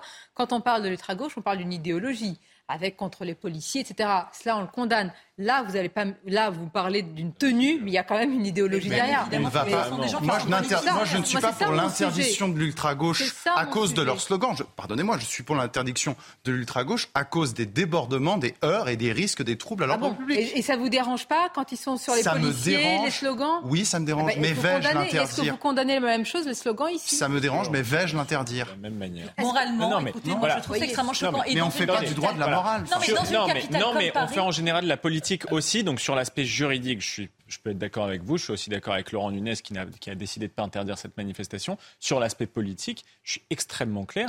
Ces gens-là, je, les- je les pense dangereux pour la démocratie. Ce sont des gens d'extrême droite. Il n'y a pas de patriotisme là-dedans. D'ailleurs, personne ne porte un drapeau français dans ces manifestations. Ils en ont rien à foutre. Alors, qu'est-ce qu'on fait Ce qui compte, Qu'est-ce c'est leur idéologie euh, euh, extrême. Bah, je pense que parmi eux, il y a des antisémites Eh ben, on lutte notoires. contre les extrêmes, Alors après, droite et comment alors après, comment mais le combat, le combat, il est Ah oui. politique. Alors, je n'ai pas parlé ah bah, de quelque chose bien. de juridique. Je ne peux pas les interdire. Je suis d'accord Pour moi, il faut quand même dire quelque chose parce qu'on parle politique aussi sur ce plateau. j'ai dit tout à l'heure que j'étais favorable à ces manifestations pour autant qu'elles respectent la loi, c'est-à-dire ne pas être cagoulé, ne pas être violent, etc. Mais quand même, une petite nuance. C'est la même chose avec le droit de grève. On dit toujours le droit de grève, il est universel, il est sans limite. Le droit de manifester aussi. C'est totalement faux. La Constitution, que ce soit dans le préambule et la Déclaration universelle des droits de l'homme ou la- ou l'article de la Constitution qui parle du droit de grève, il, il est toujours ajouté dans le cadre limité par la loi. Dans les cadres de la loi. Donc la loi a le droit, Ouais. a le droit de limiter euh, le droit de manifestation existe, le risque de et trouble à le droit de grève. Donc c'est pas un droit universel. Personne ne pas- dit ça. Voilà. La, la limite, c'est le Si, risque c'est un peu ce de que- trouble. C'est aussi un peu ce que Euh, certains. c'est même le risque de trouble à l'ordre Attendez, public. Il y a quand même quelque chose. Je vous ai cité tout à l'heure le slogan. On ne peut pas être, euh, je veux dire, neutre par rapport à cela. Europe, jeunesse, révolution. Vous qui connaissez bien l'histoire, faut-il le rappeler D'où vient ce slogan? C'est un slogan nationaliste révolutionnaire. Voilà, et donc ça Pardonnez-moi, c'est un slogan néo-fasciste. Que dans les rues de Oui. Paris, il y a un message Ah pareil qui face de soit néo-fascistes. envoyé. Tout va bien. Bien sûr. Bah, Dans ce, cas, Pardonnez-moi. dans ce cas, faisons une loi pour interdire le fascisme. Interdisons une opinion politique. Non mais attendez, c'est quand même Non, mais incroyable, je- je parce veux que là c'est un peu une Pardonnez-moi, résurgence, euh, il y avait eu un des débats d'un ancien Premier ministre Manuel Valls qui voulait, qui voulait un moment, mais on voyait bien que c'est très compliqué, ça n'a rien à voir, hein, je suis en train de parler, Interdire le- le, la- salafisme, le salafisme. qui était aussi un courant. Bah, Non, c'était Nathalie. Socio-Morizet qui voulait le faire et c'était le gouvernement Ah oui. de Manuel Valls qui, avait, qui Merci s'était pour la- opposé pour Mais- des raisons juridiques. D'accord, mais j'essaie, enfin, ce slogan n'est pas neutre. Vous, vous me parlez de de- d'ordre public. Moi, je vous parle quand même de- du message que ça renvoie, aussi bien quand je parle de l'ultra-gauche bien contre sûr. les policiers que de l'ultra-droite. Vous me dites, ça peut passer. Enfin, Bah, certains. Ça peut passer. C'est pas- D'ailleurs, c'est juridiquement, pas- ça passe. Non, mais Maintenant, si vous voulez changer la loi, je suis désolé, peut-être que mes réponses vous, vous, Non, vous pas satisfaites pas là-dessus. Non, mais, non, je vous mais- pousse mais pour à ce moment-là, comprendre. si vous voulez, non mais en l'état du droit, c'est comme ça. Si vous voulez qu'on fasse une loi pour interdire les gens qui crient Europe jeunesse révolution, eh ben écoutez, allons-y. Je suis pas sûr que ça passe les fourches codines du Conseil Donc, un constitutionnel. slogan néo-fasciste peut passer. Mais non, mais bien sûr pas Non, c'est ça. C'est bien une zone grise et c'est la question de est-ce que la démocratie ou la République, mais la démocratie doit tolérer ceux qui s'opposent à elle et ceux Bah qui oui. ont envie de la renverser. Non, mais la démocratie, oui, je, je chaque pense dé- que oui, mais, non, mais c'est quand chaque, même une zone grise. chaque démocratie fixe parler. ses limites. Par exemple, en France, il y a plusieurs lois qui interdisent toute expression de révisionnisme historique. Le, le- le révisionnisme sur la Shoah, euh, sur ce qui s'est passé pendant la guerre, tombe sous le coup de la loi. Et donc, du coup, s'il y avait une manifestation qui disait, comme l'a dit à une époque Jean-Marie Le Pen, euh, les chambres à gaz, c'est un détail de l'histoire, la loi, elle- mais je note que dans beaucoup d'autres démocraties, soit les États-Unis, euh, l'Angleterre, etc., c'est pas sûr que ce serait tombé sous le coup de la loi. Donc chaque pays a sa conception Je veux bien qu'on rentre de dans ce toutes qui les arguments. Nous ou sommes dans un pays où, pardonnez-moi, nous avons commencé cette émission en évoquant des zones de sécurité incroyables. On a interdit à des Français de venir pour taper sur des casseroles et où une manifestation comme celle-là, où il y a un, slogan néofasciste, est autorisé. Tout va bien. Et vous trouvez ça normal? Et à une période Il y a quand même. similaire, je tiens non, quand mais même à le dans ce dire. cas-là, vous, dans ce cas-là, vous laissez tout. Mais Mais exactement. non, parce que pourquoi, il y a- attendez, pourquoi il y a des policiers, pourquoi il y a autant de policiers dans les autres manifestations et lors des autres défilés qu'à cette manifestation? Parce que dans cette manifestation, et comme dans les précédentes, je vous l'ai dit, il n'y a pas eu de dégradation, il n'y a pas eu de violence. c'est vrai. Donc c'est logique que l'appareil policier soit adapté. Très bien, mais est-ce qu'on Voilà. peut revenir en dehors du côté politique et juridique en tant que citoyen quand on voit une manifestation comme ça dans les rues Ah, mais de Paris le droit de vous en sur aussi la résurgence de l'antisémitisme et du fait que quand on retrouve des croix gammées ou des croix celtiques, je suis désolée, moi je marginal. ne dis pas que ces gens, mais ça peut être marginal, c'est un courant d'idées dans cette Eux, ils sont, manifestation. ils sont, mar- enfin c'est marginal. Alors euh, que dans ce pays, même si ça n'est pas eux, bien évidemment, et je fais le distinguo, on tue encore des juifs parce que juifs. Non, Moi, je suis navrée, gravissime, mais mais ça me marginal. choque gravement sous prétexte que c'est une démocratie. Les black blocs, enfin les radicaux de gauche qui ne cassent pas, qui ne sont pas dans des provocations extrêmes en termes de violence verbale ou physique dans les manifestations, pour moi, n'ont pas plus à être pris à partie dans ces cas-là que ces gens-là. Il n'y a pas de les poids de mesure. C'est-à-dire l'écrasante majorité ne comprennent pas qu'il y ait une poignée de black bloc et qu'il y ait une poignée aujourd'hui d'ultra-droite comme ça. Exactement. Oui, Bah, la différence entre les deux, c'est quand Non, même que comprend. Ah, il- la différence entre les deux, c'est quand même les que les policiers uns et l'autre pas. tout et que les autres D'accord. il faut le dire. Défile dans avec des slogans néofascistes. Ah non, mais c'est gravissime. C'est gravissime. Qui On a parlé de l'aspect- l'histoire au pire mais- moment. Mais Bon. on a parlé de l'aspect politique tout à l'heure. Je trouve ça, je voyez, pense que ces ça gens-là ne glaçant sont pas pour des notre pays, patriotes. parce que mettre en miroir des choses comme ça, euh, C'est glaçant. ça ce qui est. Vous, a- vous avez Et raison, bon. mais au bout d'un moment, si on veut réfléchir froidement à l'aspect juridique des choses, certains fracassent tout et ceux-là Aux États-Unis, vous avez des manifestations. et les autres non. Ah, mais je Pardon, aux États-Unis, vous avez des manifestations du coup. Ils sont des multiculturalistes aux États-Unis. Pour en revenir à l'aspect juridique, je rappelle que euh, la justice a parfois donné tort aux préfets de différents endroits en France, notamment Bien dans le. Stade de France. Euh, la préfecture de police a essayé d'interdire les manifestations et euh, la justice a cassé euh, cet arrêté préfectoral. Donc sur les casseroles, puisque effectivement ce qui choque euh, c'est que des néofascistes puissent défiler et que euh, les casserolades soient interdites, mais parfois les casserolades sont également autorisées alors que des préfets ont essayé de les interdire en se servant de nos mesures pour lutter contre le terrorisme. D'ailleurs, il y avait eu une note ensuite de Gérald Darmanin qui rappelait lui-même à l'ordre les préfets en leur disant vous n'avez pas le droit d'utiliser euh, notre arc juridique contre euh, les terroristes pour lutter contre les casserolades qui ne sont quand même pas du même niveau. Euh, évidemment, c'est euh, grotesque. on va marquer une pause et c'est vrai qu'il y a quand même parfois, j'allais dire, les, les événements s'entrechoquent. Hier, ici même et encore aujourd'hui, nous rendons hommage à la mémoire de, résistants et nous avons ces images-là. Personne ne peut rester indifférent, même s'il n'y a pas eu de trouble à l'ordre public. Je pense personne. personne. C'est ainsi. Et heureusement que c'est ainsi. On va marquer une pause. On va évoquer d'autres sujets. Alors, euh, ce qui se passe vraiment en Italie avec Giorgia Meloni et M. Darmanin qui a provoqué les suites de ses propos, c'est incroyable. Hein. Et vous allez entendre la Première ministre italienne, elle a raison, elle dit arrêtez d'instrumentaliser ce sujet à des fins politiciennes dans votre pays. Et elle donne un détail important, ce que je ne savais pas, c'est que la veille des propos de Gérald Darmanin, elle s'entretenait avec Emmanuel Macron de manière tout à fait paisible et il ne s'est rien passé dans cette conversation. Et elle devait venir en France. Et eh oui. Bientôt. Ne sait pas quand on la verra. Non. À tout de suite, on va en parler, notamment. Merci d'être avec nous. Midi News, la suite. Et à partir de 13h, de nouveaux sujets, évidemment, dont on va débattre. Et on vous pose la question est-ce que vous êtes pour l'obligation des drapeaux européens au fronton de nos mairies? Proposition de loi qui va susciter beaucoup de, de débats. À l'Assemblée, on va en parler. Mais tout d'abord, le journal. Rebonjour à vous, cher Augustin. Rebonjour Sonia, bonjour à tous. Le ministère de l'économie cible les ultra-riches. Le gouvernement a, présenté ce matin son plan de lutte contre la fraude fiscale des très gros fraudeurs. Dorénavant, ces derniers pourront être privés de leurs droits civiques pendant plusieurs années et perdre le bénéfice de tout crédit d'impôt. Le plan prévoit également une hausse de 25% du nombre de contrôles fiscaux sur les gros patrimoines. Et pour ce faire, le ministre des Comptes publics a annoncé de nombreuses embauches de contrôleurs. Écoutez il y a 1500 créations d'effectifs euh, pour le contrôle fiscal à la Direction générale des finances euh, publiques, et puis un certain nombre d'orientations qui sont données sur les contrôles, notamment pour renforcer le nombre de contrôles sur le haut du spectre, c'est-à-dire les fraudes, encore une fois, les plus élaborées, celles qui recouvrent le plus de techniques, notamment à l'international, et des montants financiers qui sont euh, importants.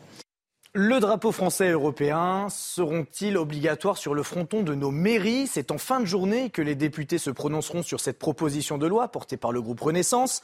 Mais cette idée est loin de faire l'unanimité sur les bancs de l'Assemblée. D'ailleurs, on va retrouver à l'Assemblée notre journaliste politique, Elodie Huchard. Elodie, les, les oppositions parlent d'inutilité et n'imaginent pas les drapeaux européens sur le fronton des mairies de leur circonscription. Oui, vous le disiez, ça va être effectivement euh, très compliqué euh, de trouver euh, une majorité au sein de l'Assemblée nationale. Alors c'est une proposition de loi déposée par Mathieu Lefebvre qui avait été rejetée en commission mercredi dernier parce que la France insoumise et le Rassemblement national avaient proposé un amendement de suppression qui a été adopté parce que le MoDem avait préféré s'abstenir, expliquant qu'on n'était pas vraiment sur le bon calendrier, qu'il y avait d'autres préoccupations. Du côté de Mathieu Lefebvre, on justifie de nouveau cette mesure, expliquant que c'est quelque chose qui est déjà dans l'usage, que ça ne changerait donc pas grand-chose et puis surtout il nous disait tout à l'heure, il ne faut pas avoir le drapeau honteux. On va voter finalement sur notre vision de la construction européenne. Du côté effectivement des oppositions, il y a plusieurs critiques. D'abord, la première, c'est que ça n'est pas un sujet de préoccupation des Français. Ça n'est pas le bon moment. Antoine Léaumont de la France Insoumise nous disait les Français vont se demander à quoi on est payé à parler du drapeau européen. Ça ne les intéresse pas. Et puis surtout, ils expliquent que justement, puisque c'est déjà l'usage dans de nombreuses mairies, et eh bien finalement, pourquoi passer par la loi? Et puis l'autre argument aussi, c'est de se dire que euh, le Parlement ne doit pas légiférer sur tout et n'importe quoi, qu'on pourrait simplement passer par le règlement sans avoir à passer par une loi votée ici à l'Assemblée nationale. Merci beaucoup Elodie Huchard. Le Valérie Giscard d'Estaing a été inauguré ce matin à Paris en présence de la maire de Paris Anne Hidalgo et en présence euh, de son fils Louis Giscard d'Estaing. Pour rendre hommage à celui qui a créé le musée d'Orsay, le quai qui fait face à l'édifice a été euh, totalement transformé et une partie du quai Anatole France change de nom pour devenir donc le quai Valérie Giscard d'Estaing. Et au lendemain de la manifestation de 4000 personnes à Lyon en marge du déplacement d'Emmanuel euh, Macron qui rendait hommage à Jean Moulin, les Lyonnais se sont réveillés sous le choc. Un groupe de 500 casseurs a profité de ce rassemblement pour, commettre de nombreux dégâts sur des arrêts de bus, des vitrines, des banques. Célia Barotte et Olivier Gangloff étaient sur place. Feux de poubelle, abribus détériorés, tags sur les murs, les rues de Lyon portent encore les stigmates de cette manifestation anarchique. Plusieurs dizaines d'individus radicaux, tous vêtus de noir, ont lancé des projectiles sur les vitres de la cité administrative d'État. D'importants dégâts sont à déplorer sur une banque et sur les portes de la mairie du 3e arrondissement. La maire Véronique Dubois-Bertrand nous a confié qu'il n'y avait eu aucune intrusion grâce à l'intervention des forces de l'ordre. Certains riverains se disent choqués par ces comportements violents en ce jour de commémoration. À Lyon, vous l'aurez compris, l'heure est donc au nettoyage et aux réparations. Et tout de suite, la suite de Midi News avec Sonia Mabrouk et ses invités. Il me semble qu'on va mettre le nez dans le dictionnaire. Exactement. Merci Augustin de ne pas avoir utilisé d'anglicisme et ces nouveaux mots aujourd'hui très à la mode qui font leur euh, entrée. Alors j'essaie de vous faire une phrase avec ces mots. Je trouve tout ça malaisant. Je suis en PLS. Je ne, vois, je ne suis plus très Instagrammable. Je suis dépassée de mode parce que je travaille dans un flex office. J'ai mis tous les mots. magnifique. J'ai tout, ça magnifique J'ai tout compris. Vous avez, hein. vous, avez évité vous avez évité l'horrible mot Covidé. Covidé, ouais. Ah ouais, exactement. on n'est plus Covidé en ce moment. Oh, il y en a, non, il y a toujours qui le sont. Alors, c'est pas trop le débat. Là, c'est est-ce qu'il faut les mettre dans le dictionnaire? Alors, euh, j'ai vu que le, petit Robert dit, mais en fait, nous, on n'a pas approuvé ou pas ces mots. Ben, ils sont très utilisés, ils rentrent dans le langage courant et donc, de fait, ils rentrent aussi dans le dictionnaire. Vous êtes d'accord avec ça? Moi, ça me choque pas.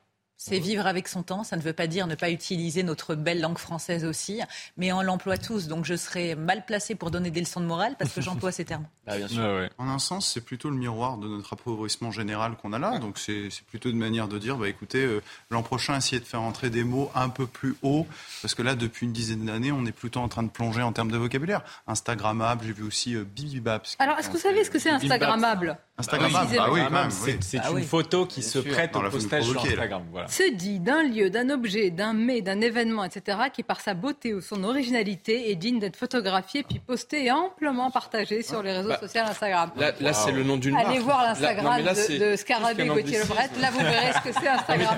Plus qu'un anglicisme, c'est le nom d'une marque qui rentre dans le dictionnaire. C'est comme le réfrigérateur, c'était une marque au départ. Donc il y a des mots comme ça qui, qui sont. Donc là, c'est une marque. Bon, on peut regretter d'ailleurs qu'une marque rentre dans le dictionnaire.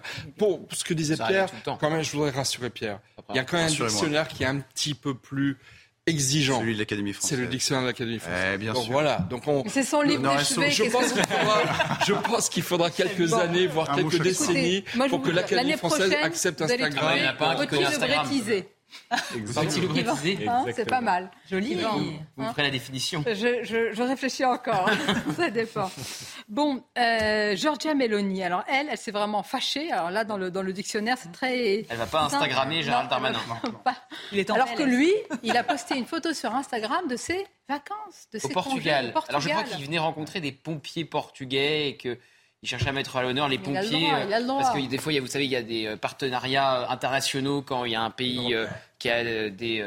Mhm. des Je sais pas ce qu'on vient d'entendre. Je ne sais pas non plus. On va surtout voir ce qu'a dit la première ministre Giorgia Meloni, donc qui ne pardonne pas. Ça ne passe pas du tout pour elle. À Gérald, à Gérald Darmanin, sa sortie sur son incapacité à gérer les problèmes migratoires. Alors, elle remet une couche, si je puis dire. Elle met en garde contre toute volonté par le ministre d'instrumentaliser ce sujet à des fins politicienne. Bon. Elle a tort, elle a raison. Il s'est servi donc de Giorgia Meloni, il faut rappeler, pour cibler Jordan Bardella qui s'était rendu à la frontière franco-italienne et pour cibler Marine Le Pen. En gros, regardez, quand on fait élire les amis de Marine Le Pen, ça ne marche pas puisque l'Italie n'arrive pas à endiguer euh, euh, son euh, immigration. Donc effectivement, ça a déclenché une crise diplomatique. Le ministre des Affaires étrangères qui était quasiment en chemin vers Paris a annulé sa visite et Giorgia Meloni qui devait rencontrer incessamment sous peu Emmanuel Macron à Paris, on ne sait pas quand elle viendra et donc elle révèle effectivement qu'elle a eu Emmanuel Macron la veille au téléphone, la veille de la sortie de Gérald Darmanin et que euh, le discours serait bien différent en privé qu'en public, ça on n'a pas du mal à le croire. C'est-à-dire qu'une forme de en même temps. Oui, alors le en même temps migratoire, on voit que ça marche pas. C'est hein. dévastateur pour des pays qui doivent s'entendre sur un sujet aussi fondamental. On ne se rend pas compte. Des pays alliés, si on même, complètement. ose le dire, Sonia, mais je trouve l'attitude de M. Darmanin dans cette histoire totalement irresponsable. Il a voulu euh, jouer au donneur de leçons, mais enfin, je rappelle aussi euh, la catastrophe qui a été l'Ocean Viking. C'est-à-dire qu'il y a quand même hein, des mineurs isolés hein, qui se sont retrouvés dans la nature, envolés comme des petits moineaux. On ne sait pas où ils sont on peut dire que l'État fait preuve de laxisme là aussi. Alors que Mme Mélanie a été élue, hein, on le sait tous, pour réguler le flux migratoire et répondre à cet électorat qui a voté pour elle, c'est un fait. Mais si on n'arrive pas à s'unir sur cette question, ça va être quand même désastreux dans les années à venir. En fait, c'est une pierre deux coups. Mais bien Gérald Darmanin veut cacher le bilan euh, qui est voilà celui de la France. Il n'est pas extrêmement et puis, le révèle là en l'occurrence. Et puis il jette un pavé dans le jardin de par exemple Marine Le Pen en disant voilà par exemple Giorgia Meloni a été élue sur ces sujets regardez elle ne résout pas le problème. C'est pas parce que ces personnalités vont venir au il pouvoir ils vont trouver euh, des solutions. Il a transposé cette détestation au RN pour dire si dans euh, en 2027 pardon dans 4 ans c'était le RN qui était au pouvoir il ne ferait pas forcément mieux mais, Madame mais, Meloni. Mais en, en ce sens il commet une erreur politique majeure. C'est que Madame Meloni est-elle autant d'extrême droite qu'il le dit? Elle est à la tête d'un gouvernement où il y a en fait une alliance des droites. Le ministre des Affaires étrangères italien qui a annulé, M. Tajani, qui a annulé sa visite à Paris, c'est l'ancien président du Parlement européen. Il a été ministre de M. Berlusconi, qui était le meilleur ami de Nicolas Sarkozy. Donc lorsque Gérald Darmanin accuse Madame Mélanie euh, d'avoir voulu euh, appliquer un, un, programme d'extrême droite qu'elle n'a pas pu euh, mettre en œuvre depuis qu'elle est première ministre. En fait, il se trompe sur la grille de lecture. Madame Mélanie, c'est plus compliqué que cela. Et je dis cela parce qu'en France, on a les mêmes débats pour savoir quels sont les, les liens, les porosités. Mais la question, c'est pourquoi, et, la droite, ces tentatives de diversion?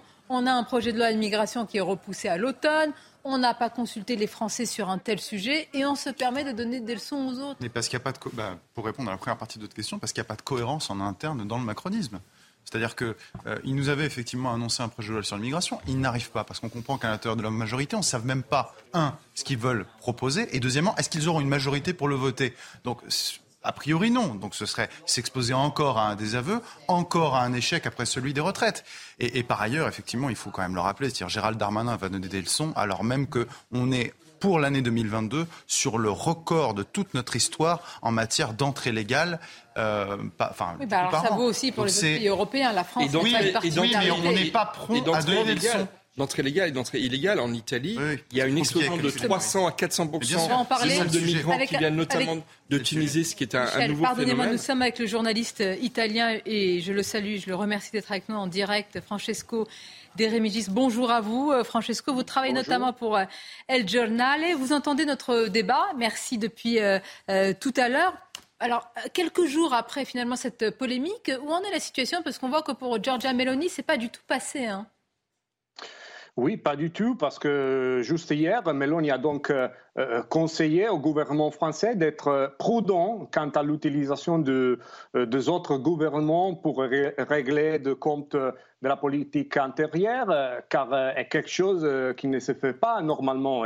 bref, la porte de la diplomatie reste ouverte mais le ministre des Affaires étrangères, Antonio Tajani, a aussi rappelé euh, qu'il y a une grande différence entre euh, un désaccord et insulter. Et à la vie du gouvernement italien, la France a insulté l'Italie, pas seulement le gouvernement italien. Et, Tajani a ajouté que euh, les propos du ministre de la ministre Colonna vont dans le bon sens, par exemple, mais une offense contre l'Italie, il a dit, ne peut pas passer inaperçu.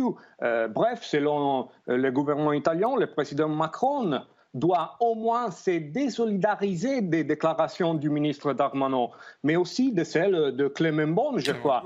Et, c'est ce qu'attend le gouvernement italien. Un accident peut, peut toujours arriver, mais il doit être euh, géré euh, clairement. Euh, ça m'intéresse, Francesco, vous avez dit, en tout cas vous avez rapporté que ça a été perçu comme une insulte vis-à-vis plus largement, pas seulement du gouvernement, mais de l'Italie. Alors vous êtes évidemment en contact de beaucoup de, d'abord de, vos confrères, de citoyens italiens. Est-ce que c'est perçu ainsi? Est-ce que ça fait grand bruit, si je puis dire, en Italie, que la France donne ainsi des leçons? Oui, c'est exactement, euh, exactement ça, parce que euh, si, si euh, dans tous les journaux italiens, on, a, on a écrit, on a vu le, les mots de M. Darmanin, et il a dit pas seulement, il n'a pas insulté seulement Giorgia Meloni, il a dit qu'à un certain point de sa déclaration, l'Italie n'est pas, n'est pas capable de gérer l'immigration. Donc c'est ce point-là qui a euh, perçu le gouvernement italien à réagir, et surtout euh, en, annulant la, la mission d'Antonio Tajani à Paris, qu'elle était prévue euh, juste la soirée des déclarations de M. Darmanin, et surtout la visite de Giorgia Meloni à Paris à l'Élysée. Et ça, pour l'instant, c'est un point interrogatif très, très Justement, un point interrogatif, mais jusqu'à quand On ne peut pas, évidemment, entre nos deux pays, ne pas avoir euh, des, relations, j'allais dire, presque très, très étroites, surtout sur un tel sujet. Vous imaginez, Francesco, qu'une telle situation puisse rester euh, gelée ainsi? Bah, à mon avis, c'est nécessaire de, coopérer, mais pour l'instant, le Rome euh, travaille sur, sur plusieurs sujets, avec, sur plusieurs fronts, avec euh, dans les fronts internes, dans les fronts européens et internationaux. Mais Pas avec la France pour l'instant, parce que la, la France, le gouvernement français a insulté le gouvernement. Donc, le gouvernement italien, pour l'instant, a dit euh, nous, euh, attendons des excuses ou des précisations euh, par, par l'Élysée directement par la part du président Macron pour se parler pour se continuer à parler, pour coopérer ensemble. Et je crois que les mots de M. Darmanin sont vraiment étranges parce que juste hier, la commissaire aux affaires intérieures de l'Union européenne, Johansson, il a dit exactement le contraire qu'il a soutenu euh, M. Darmanin, c'est-à-dire que l'Italie a bon géré l'urgence de l'immigration. 44 000 migrants en quatre mois, c'est euh, inédit comme situation et c'est une urgence. C'est ça les, les, Bien débats. sûr. Francesco, restez avec nous euh, et participez au, au, débat. Ce qui est incroyable, il faut dire, l'Italie avec Lampedusa notamment, ce que l'Italie a, je veux dire, porté hein, ce, bah, sujet. Comme Parfois, je, je, je, dis le mot subi dans le sens où il y avait des situations de détresse et l'Italie, on l'a laissé seule pendant de très longs mois, de très longues années. Et... Et donc faire la leçon sur un sujet aussi sensible, c'est vraiment très mal placé et, et mal vu. Et en plus, l'Italie agit. Parce qu'il y a un, un, mois ou deux, euh, ils ont déclaré l'état d'urgence dans l'ensemble du pays pour six mois pour pouvoir mieux répartir les migrants tant la pression était importante. C'est de plus 400% depuis le début de l'année. Euh, phénomène nouveau, beaucoup de migrants viennent de la Tunisie. La Tunisie, oui. c'est à 120 km, oui, oui. à 120 km des côtes, des côtes italiennes. Donc il y a des enjeux considérable. Donc on n'a pas le choix. Il faut qu'on s'entende avec nos amis italiens. Il faut qu'on dialogue. Il faut que les polices des deux pays agissent quoi, ensemble. Gérald Darmanin, c'est quoi? C'est vise 2027, donc il fait entendre une autre musique? C'est un dérapage, je crois pas. Bah, il est temps que le chef de l'État, en tant que responsable des, euh, de, de, la diplomatie française, bon, il y a le ministre des Affaires étrangères, mais on sait bien que c'est à l'Élysée que tout se décide dans la matière. Il est temps qu'Emmanuel Macron s'exprime par voie de communiqué, euh, qu'il appelle Madame Mélanie et qu'il en relate publiquement. Imaginez demain un autre très, océan de Viking, un autre bateau. Et malheureusement, il va y, il va y en avoir, malheureusement, parce qu'il y a aussi des drames humains. Emmanuel Macron avait personnellement visé Giorgia Meloni au moment de l'Ocean Viking où elle a refusé de l'accueillir. On rappelle qu'elle avait accueilli trois autres bateaux. Dans un premier temps, elle voulait prendre que les femmes et les enfants et les malades. Et finalement, elle a accueilli euh, tout le monde. Donc, c'est pas évidemment la première crise diplomatique entre la France d'Emmanuel Macron et l'Italie de Giorgia Meloni. Pour revenir sur la personnalité de Gérald Darmanin, je pense que à droite, il est vu comme une éternelle déception, Gérald Darmanin. C'est-à-dire qu'à chaque fois, euh, vu que on a la mémoire courte, il reprend la parole avec des mots très forts et on lui redonne une chance. En tout cas, les électeurs et euh, même les députés et les sénateurs LR qui, quand ils l'entendent, à un moment donné, peuvent se dire euh, pourquoi pas, pourquoi pas même en, faire un, candidat euh, en 2027. Mais euh, il a eu quatre échecs successifs, là, si vous voulez, Gérald Darmanin, je peux au moins en citer trois.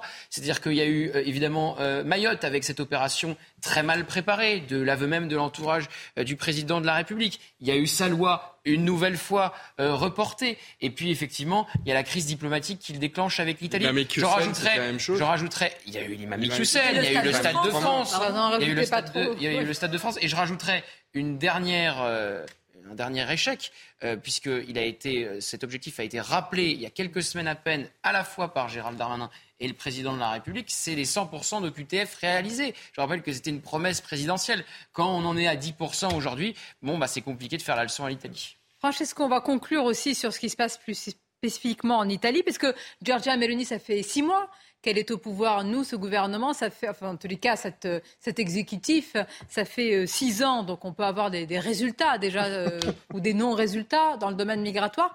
Euh, par rapport aux Italiens, comment ils jugent Giorgia Meloni sur ce sujet de l'immigration? C'est exactement une question d'honnêteté, je crois, parce que la différence entre les, les propos de Meloni et, hier, juste hier, et, ce que Darmanin euh, il a dit, c'est dans l'approche de la question euh, de l'immigration. La première ministre italienne euh, a été honnête hier. Elle a dit qu'il faut des années, des années pour résoudre les problèmes il, il n'existe pas une baguette magique. Et, et Darmanin, il a soutenu que l'extrême droite, qu'en Italie n'existe pas l'extrême droite, c'est un gouvernement de centre-droite, vous l'avez, vous l'avez juste vous juste rappelé dans, euh, dans votre plateau. Et, il, il a, et pour résoudre les problèmes, il, il, faut des années et travaillons avec des partenaires européens, africains. Et c'est que Meloni essaie de, de, faire, même en Tunisie, avec l'Union européenne, mais aussi un rapport bilatéral avec la Tunisie, avec les soutiens, les soutiens de Bruxelles, et aussi en Italie parce qu'avec des nouvelles mesures, et c'est ça, c'est très important, et six mois du gouvernement, il y a déjà de nouvelles mesures pour gérer l'urgence migratoire. le gouvernement a prévu la lutte contre les passeurs avec l'introduction du nouveau délit qui prévoit des peines comprises entre 20 et 30 ans de prison euh, pour décourager, décourager le, euh, les départs, bien sûr. Et puis, avec la modification de, de, la durée des autorisations de travail, les renforcements technico-logistiques du système d'accueil italien et des contrôles aux frontières, mmh. c'est les sujets, les sujets sur lesquels euh, Darmanin fait de la politique intérieure euh, derrière euh, le dos de l'Italie, je dirais, parce que tout le monde sait qu'aujourd'hui, je crois, si je, si je ne me trompe pas, aujourd'hui, il y a aussi euh, un débat l'Assemblée nationale avec le, Rassemblement national qu'il va demander quelque chose à M. Darmanin. Et tout le monde sait ça en Italie. À mon avis, il y a une, une conception euh, du gouvernement français que les Italiens ne regardent, ne regardent pas la télé euh, française ou le, les journaux français. Tout le monde sait qu'est-ce qu'il y a un débat sur l'immigration en France et que le gouvernement français est maintenant et pour l'instant en difficulté. Et, donc, c'est pour ça qu'il est oui, évidemment. comme ça. Bien sûr, Francesco De Remigis, merci pour cette lecture du côté italien. Je vous remercie aussi. Ça fait du bien d'entendre votre accent également. À bientôt. Merci encore pour cette analyse. Bon, euh, vous avez cité Mayotte? J'ai cité Mayotte, évidemment. C'est incroyable. qui a été nous aussi. très, très mal organisé. Le suivi de cette opération. On n'en parle, plus à tort, à tort. On en a parlé pendant quelques jours et puis nous avions reçu ici une députée euh, euh exactement de Mayotte qui avait eu des mots extrêmement, j'allais dire fort, non, qui a eu des mots tout simplement lucides. À la hauteur de l'enjeu. À la hauteur de l'enjeu. Que s'est-il passé depuis à Mayotte? Mais pas grand-chose. Mais, c'est toujours comme ça avec Gérald Darmanin, c'est-à-dire que ah c'est un éternel recommencement. En l'occurrence, après, il y a peut-être Gérald Darmanin. Hein. Ah, sur les autres dossiers, je peux être d'accord, mais, mais sur celui-là, c'est pas vraiment de sa faute. C'est plus de la, de la, faute du tribunal de Mayotte. Ah si, ça aurait pu être beaucoup mieux préparé.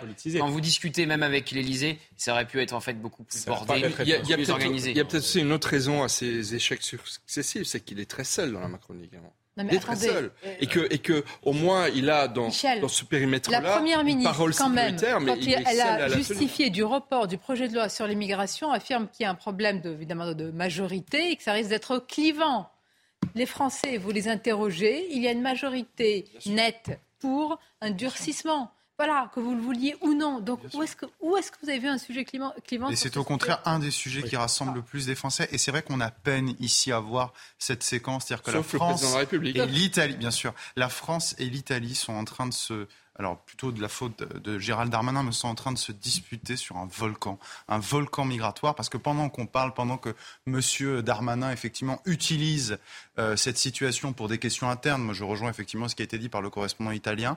Pendant ce temps-là, la situation démographique, la situation migratoire de l'Afrique ne cesse de s'aggraver. Non, baguette magique. non, mais il faut la résoudre. demain, il y a un bateau, un autre Ocean Viking. Comment ça se passe? Imaginez qu'il n'y ait pas. Je vais vous dire, on va le récupérer. Voilà. Ou peu de concertation et de vision et de cap de la Macronie. On le sait tous, une fois qu'on a fait le constat, qu'est-ce qu'on dit de plus? Simplement, il y a beaucoup d'arrogance. mais il y a beaucoup d'arrogance de la part de M. Darmanin. Je suis navré, mais là, il aurait dû faire un mea culpa vis-à-vis d'Italie, qui, une fois de plus, un allié, c'est quand même notre frère. Et si l'Union ne fait pas la force sur cette question, elle l'a fait sur quoi? Déjà qu'on n'a plus de souveraineté, pardonnez-moi, mais c'est quand même catastrophique de ramener la politique intérieure à la politique internationale sur cette question. Et moi, je comprends complètement l'attitude de Mme Mélanie et quelle qu'ait été sa sensibilité politique. Mais il y a un moment donné, vous faites attention à ce que vous dites quand vous êtes à ce niveau de responsabilité quand même. Non, mais c'est surtout qu'en la matière, euh, il faut euh, une, vraie volonté politique. Donc évidemment, il n'y a pas de solution miracle. On nous dit que c'est un sujet européen. Oui. Et on se fâche avec notre principal partenaire. On a, tort, on, a tort, on a tort, puisque Frontex, euh, le patron de Frontex avait été débarqué parce qu'il avait été trop volontariste sur son action. Mais c'est un sujet qui ne se réglera pas au niveau européen. Il faut qu'on le règle au sujet national ou avec les partenaires, Après le notamment l'Italie. Mais il faut une volonté politique avec une coordination des ministères. Encore faut-il avoir la souveraineté sur ce sujet. Bien sûr, mais il faut aussi utiliser les leviers diplomatiques. Regardez ce qui s'est passé avec Mayotte. On n'a même pas su faire pression sur les Comores, euh, vu le rapport de force. Est-ce qu'on saura faire pression justement sur les pays du Maghreb Et une fois que les Comores euh, avaient donné leur feu vert pour qu'il euh, y ait des bateaux accueillis dans leur port, c'est la compagnie qui euh, relie euh, Mayotte aux Comores, qui s'est mis euh, en grève et qui a arrêté Mhm. les transferts. Et pour en revenir sur le volet européen, je rappelle qu'après l'épisode de l'Ocean Viking, euh, Giorgia Meloni a fait plusieurs euh, demandes, a plusieurs propositions euh, à Bruxelles et donc aux pays membres, hein, parce que voilà. Et euh, tout a été retoqué. Par exemple, elle voulait rendre euh, responsables les pays qui donnent leur pavillon à l'Ocean Viking. De mémoire, l'Ocean Viking, c'était la Norvège. Et euh, on lui a dit non. Donc euh, à l'échelle européenne, elle n'était pas non plus euh, écoutée. Elle n'est pas écoutée alors on se parle, Giorgia Meloni. Non, mais c'est justement, c'est-à-dire qu'on va, on va peut-être arrêter, c'est-à-dire que ça fait 20-30 ans qu'on sait que ces sujets sont gérés au niveau européen, qu'on sait que le sujet... c'est- Mais on est d'accord, tout le monde dit le sujet c'est un sujet européen. Bah justement, si le sujet est un sujet européen, il y a deux solutions. Soit ça change rapidement au niveau européen et pas euh, dans des déclarations d'intention comme on les entend, euh, qui sont généralement des obligations de moyens, ou alors, et moi c'est ce que je pense, c'est la solution, il faut suspendre, voire sortir de Schengen. Ça fait 20-30 ans que cette situation Pierre est totalement hors de Vous contrôle. avez des gens qui vont risquer leur vie pour venir. Comment vous faites en sorte qu'ils ne viennent pas? C'est très simple. Euh, bah, je peux vous répondre. Non, mais On supprime Oh, les il faut- C'est une pompes question de volonté déjà. politique. Bah, typiquement un bateau, nous appliquons le droit international. C'est-à-dire que ce bateau, par exemple l'Ocean Viking, Bah, il y a des il obligations aurait dû secours, revenir. Il aurait dû de aller secours, auprès, des, auprès des côtes Il y a des desquelles il est de parti. secours, mais, mais quels sont les ports les plus sûrs? Est-ce qu'il faut revenir vers les port ports sûr, tunisiens? De quoi une? Est-ce que la. Tunisie est un État en guerre? Non. Est-ce que la Tunisie Non, mais est un, un État qui est est un malheureusement État dictatorial euh, en grande perte de euh, bah, d'autonomie et voire en déliquescence. C'est- une en autre il chose, faut- mais il est Oui, pas- mais ça, un non, mais ça euh, explique aussi que maintenant il y a une filière qui commence par la Tunisie. Non, il faut aider, comme Madame Meloni d'ailleurs l'a- proposé. Il faut que l'Italie, la France, l'Espagne et d'autres pays aident la Tunisie à pouvoir débat retenir ces, ces migrants. On aurait pu le tenir il y a 5 ans, 10 Et ans. on va 20 sans ans. doute le tenir on l'a déjà tenu. Alors, l'Italie a pris Et- malheureusement, S'il vous plaît, puisque vous parlez d'Europe, le drapeau européen, on va marquer une pause sur, le, sur nos mairies, au fronton de nos mairies, obligatoire. Qu'en pensez-vous? C'est pas un petit sujet, c'est incroyable les remous que c'est en train de provoquer. Ça passera Vous allez- Ça passera pas? Les LR viennent d'annoncer qu'ils voteront contre avec Olivier Marlex. C'est-à-dire que je présente un sujet, vous me coupez l'herbe sous le pied, vous. Bah, non, je... Alors il y, a- il y a un lieu, Hein c'est déjà obligatoire. Ah, c'est- Il y a un lieu, c'est déjà obligatoire. C'est dans toutes les écoles un de France. teasing. Comment Il y a un lieu, c'est déjà obligatoire. C'est dans toutes les écoles de France. mais C'est là, dans le code de l'éducation. Et- mais alors, vous saviez, moi je pensais que le drapeau français était quand même obligatoire Eh sur bien non. le Eh bien non. La proposition là, de loi veut rendre obligatoire le drapeau français et Le européen. Oui, mais alors, drapeau européen, ça a une autre signification aussi. Le drapeau français, ça me paraît presque naturel, normal, consubstantiel. Le drapeau européen, ça mérite un petit débat. Oh, Je connais la la pause. la pub. La pause. Et on en revient sur ce sujet de... La suite de Midi News avec cette question. Faut-il rendre obligatoire le drapeau européen euh, au fronton de nos mairies? Vous allez voir que le sujet divise et que les réactions sont très mitigées. Mais tout d'abord, le rappel des titres. C'est News Info, c'est Augustin Donadieu. La Russie a commémoré aujourd'hui la victoire de l'Union soviétique contre l'Allemagne nazie. Des milliers de militaires euh, russes ont défilé sur la place rouge à Moscou sous les yeux de Vladimir Poutine. Il a d'ailleurs jugé que l'avenir de la Russie était en jeu dans la guerre en Ukraine. Pendant ce temps, le chef du groupe Wagner, paramilitaire Wagner, est en conflit ouvert avec la hiérarchie euh, militaire russe.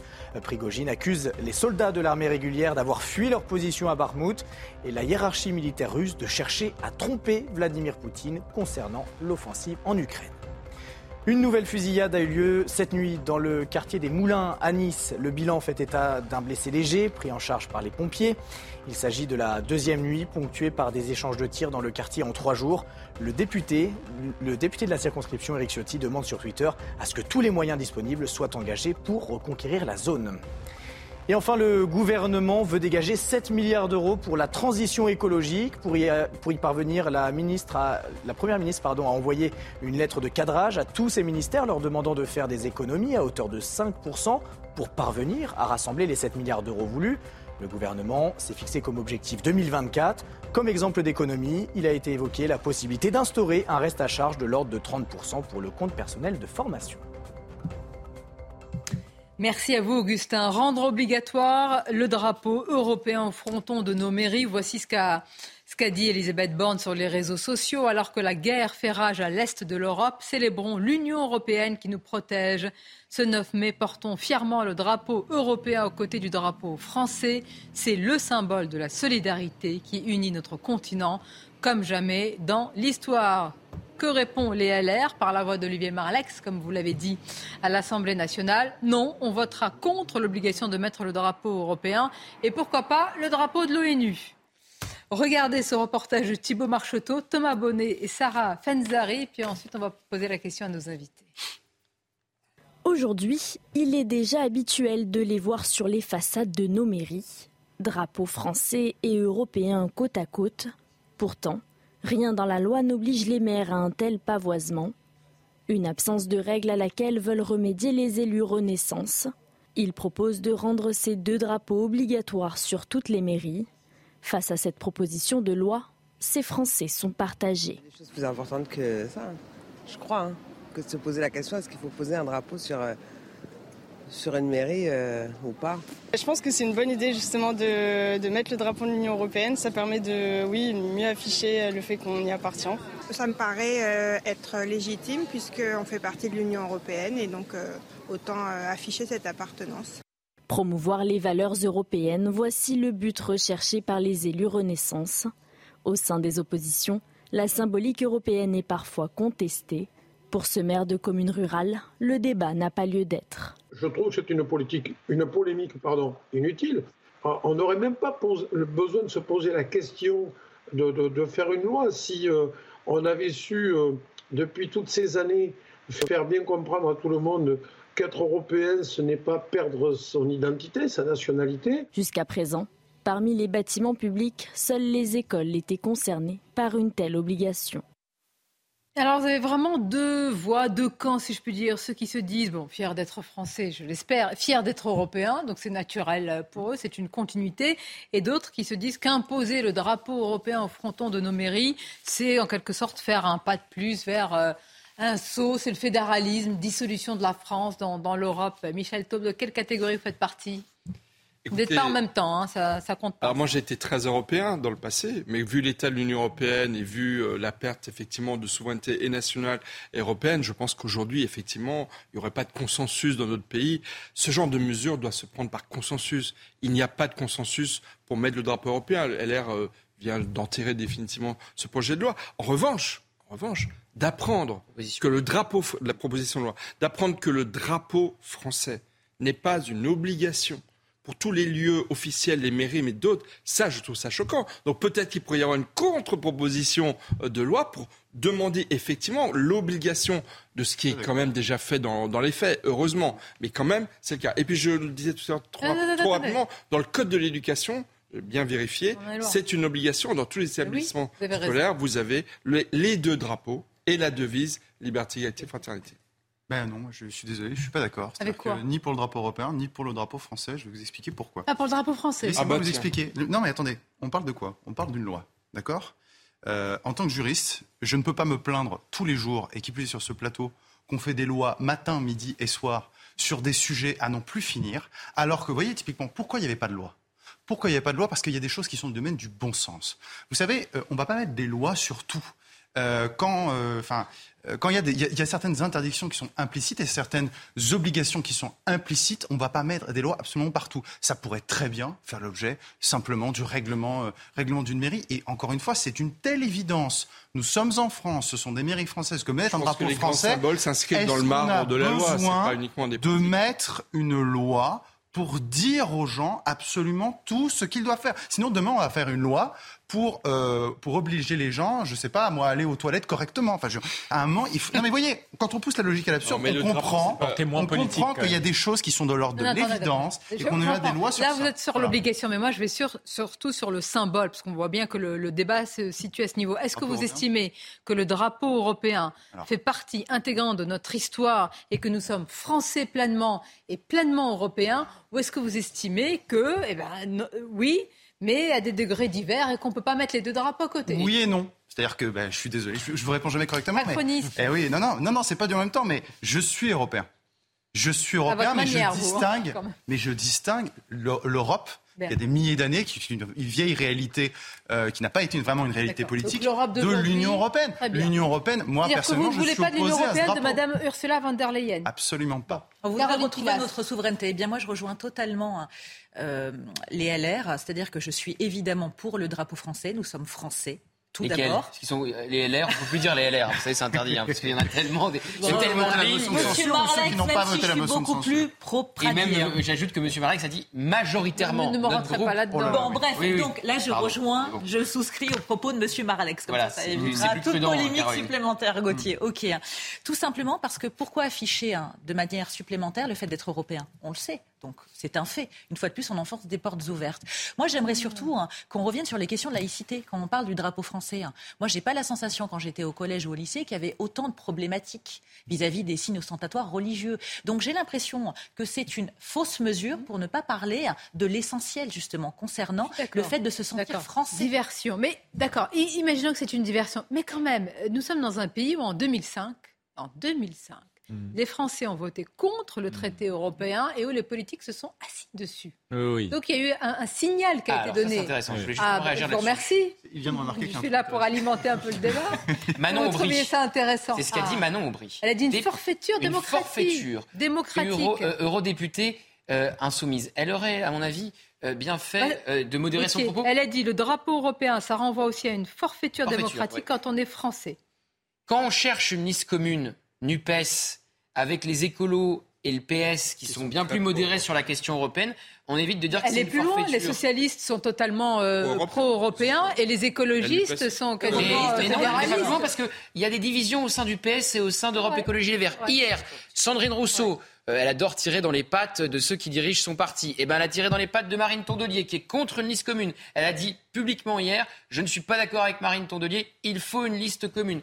Pareil au PS, il y a eu, euh, il y a deux semaines, une tribune dans le JDD appelant avec euh, euh, les socialistes qui ont permis l'alliance avec la France insoumise. Ces socialistes-là veulent renouveler l'alliance aux européennes. On sait que la ligne, par exemple, du premier secrétaire adjoint, Nicolas Meyer-Rossignol, est opposée à cette ligne-là. Pareil pour l'influente Carole Delga. Donc les deux partis, Europe Écologie Les Verts et le PS, sont en train de se diviser sur cette question euh, d'une liste commune avec euh, la France insoumise. Et euh, la situation, la citation de Manon Aubry n'a rien arrangé. J'ai vu beaucoup de réactions sur Twitter. Ouais. je pense que- Les LR sont contre l'obligation du drapeau européen, mais pour l'obligation du drapeau français, hein, je crois. Ah. Mais moi, je Donc, redis. je Les LR. En tout cas, Eric Ciotti. con- Bah, il ne pourra pas voter la, proposition. je redis, contrairement à ce que disait Pierre, je pense que euh, couler dans le marbre de la loi avec, j'espère, une, ani- une unanimité, parce que je crains qu'on ne, ne l'oriente même pas, des députés et des sénateurs. Mais évidemment que oui. Bah alors, dans ce qu'il y a cas, la d'autres réponse urgences. est toute trouvée. Mais la loi, alors, excusez-moi, le, le législateur peut aussi s'occuper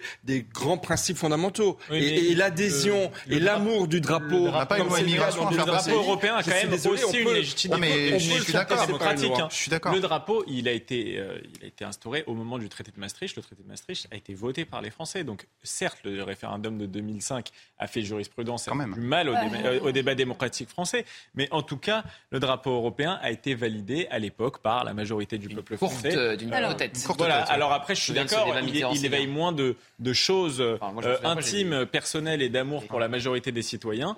Euh, Écoutez, ça m'intéresse. Vous parlez d'amour euh, du, du drapeau, du pays, et je vais faire la transition avec le sujet actuel, parce que là, c'est tout l'inverse. Ils ont même rejeté le pays, déchiré leurs papiers, craché sur la France et retourné leurs armes contre la France. Je parle des djihadistes qui sont partis en Syrie. Vous avez ce cas quand même très enfin, singulier. Euh, non, parce qu'il Ah va y en avoir il n'est euh, pas le seul. hein. d'autres, il n'est pas le seul. D'un Français, c'est un Niçois en particulier, qui est parti faire le djihad en Syrie, eh bien, euh, c'était en 2013. Et, et maintenant, il veut rentrer en France. Il se sent d'un coup proche de la France, de son pays, de sa patrie et de ses valeurs. Et donc, il demande à revenir. Pourquoi? Parce qu'il dit il est français et qu'il y aurait une sorte d'obligation de rapatriement.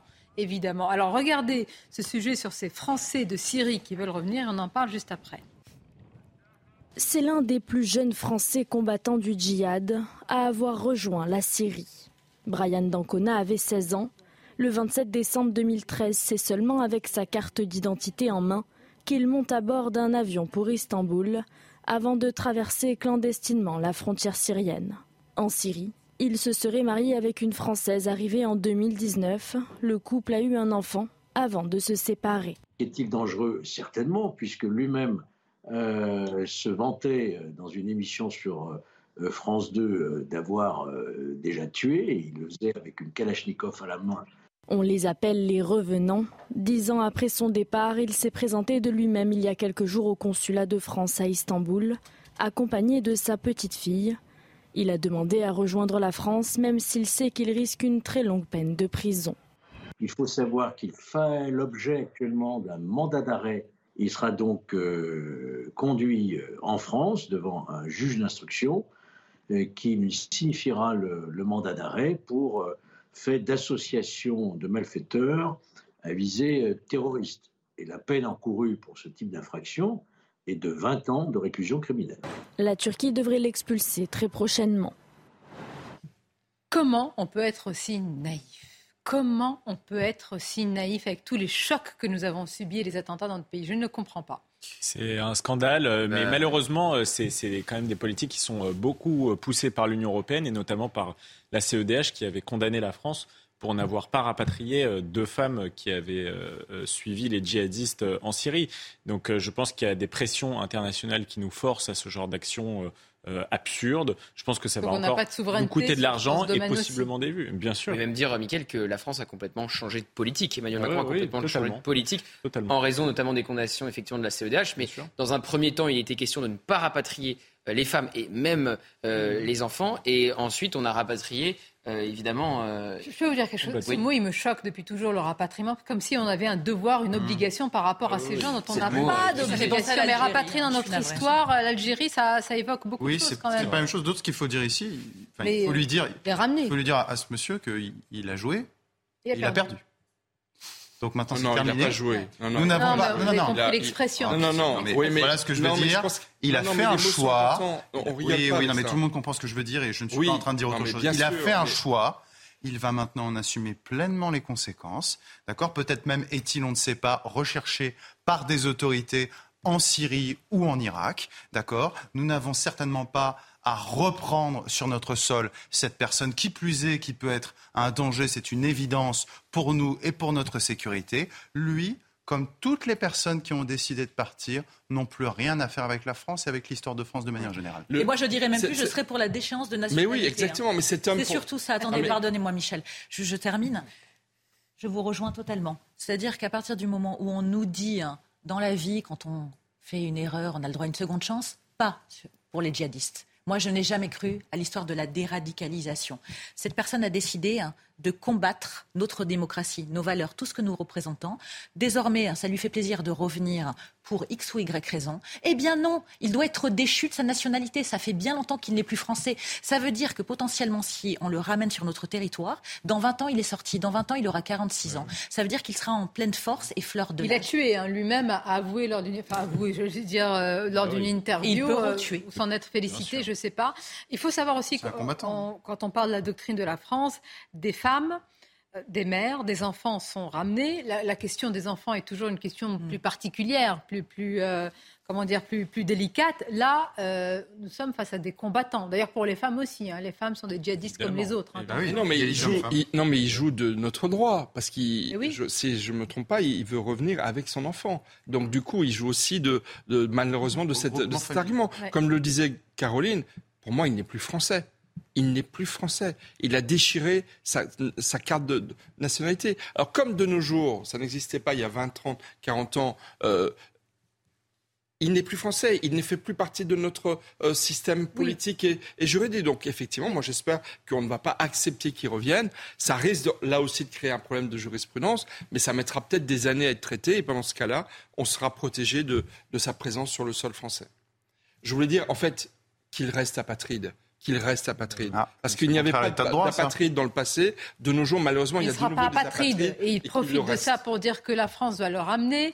Euh, Vous avez une partie de la classe politique qui dit non mais il faut le ramener parce que pour des questions de renseignement, il faut qu'on les ait sur notre territoire parce qu'un jour ou l'autre Ah ils vont viser le pays ou vont essayer de revenir par d'autres moyens évidemment. Et donc certains vous disent, et d'ailleurs euh, au sein même du, du gouvernement, Laurent Nunez qui était en charge aussi de ces questions-là, disait il vaut mieux les avoir ici dans les prisons françaises. Non, mais jusqu'à suis pas quand du- Je suis prisons pas du tout d'accord parce que si un jour il passe à l'acte en sortant de prison, qui sera, qui sera responsable quand même de cette décision de rapatrier ces gens-là?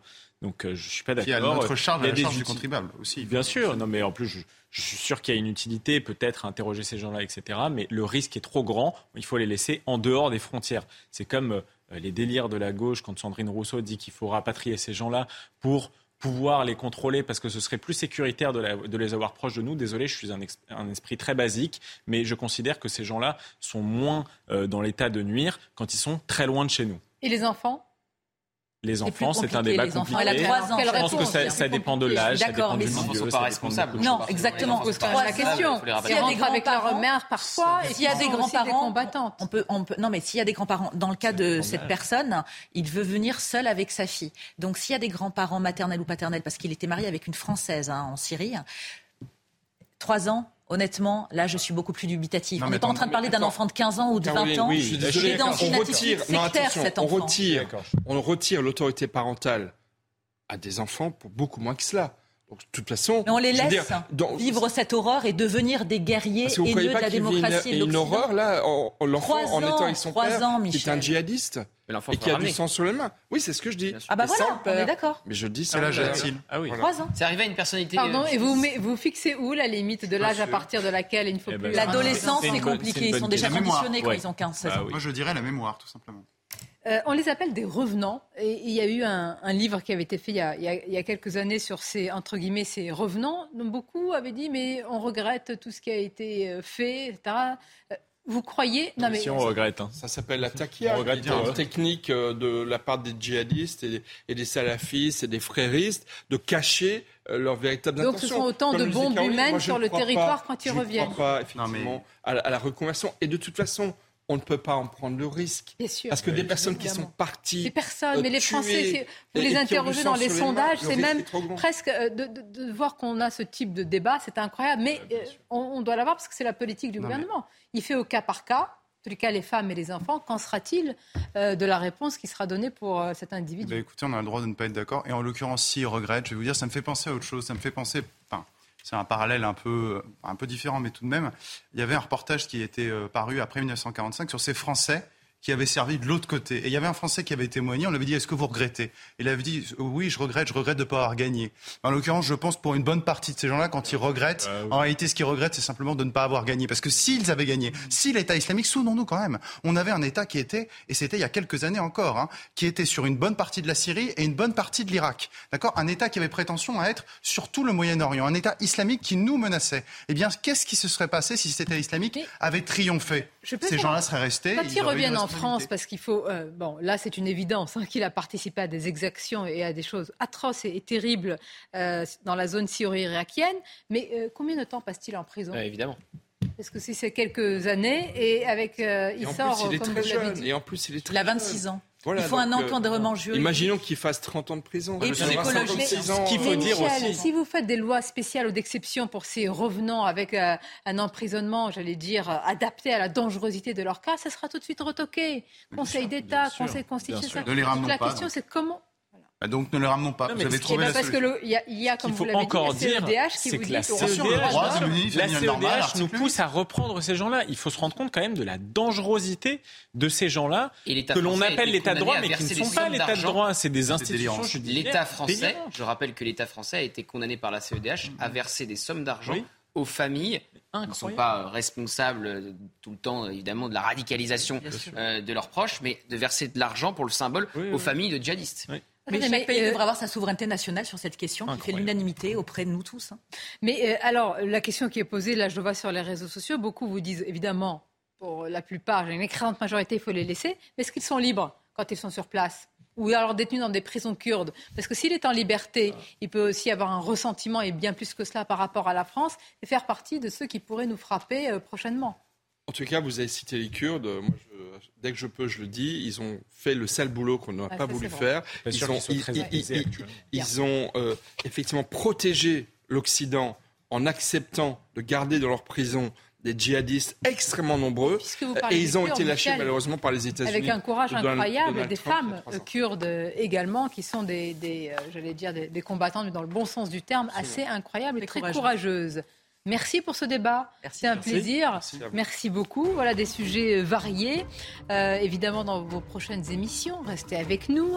Vous allez euh, en entendre encore parler, débattre avec d'autres invités. Moi, je vous dis à demain avec grand plaisir. Bon après-midi.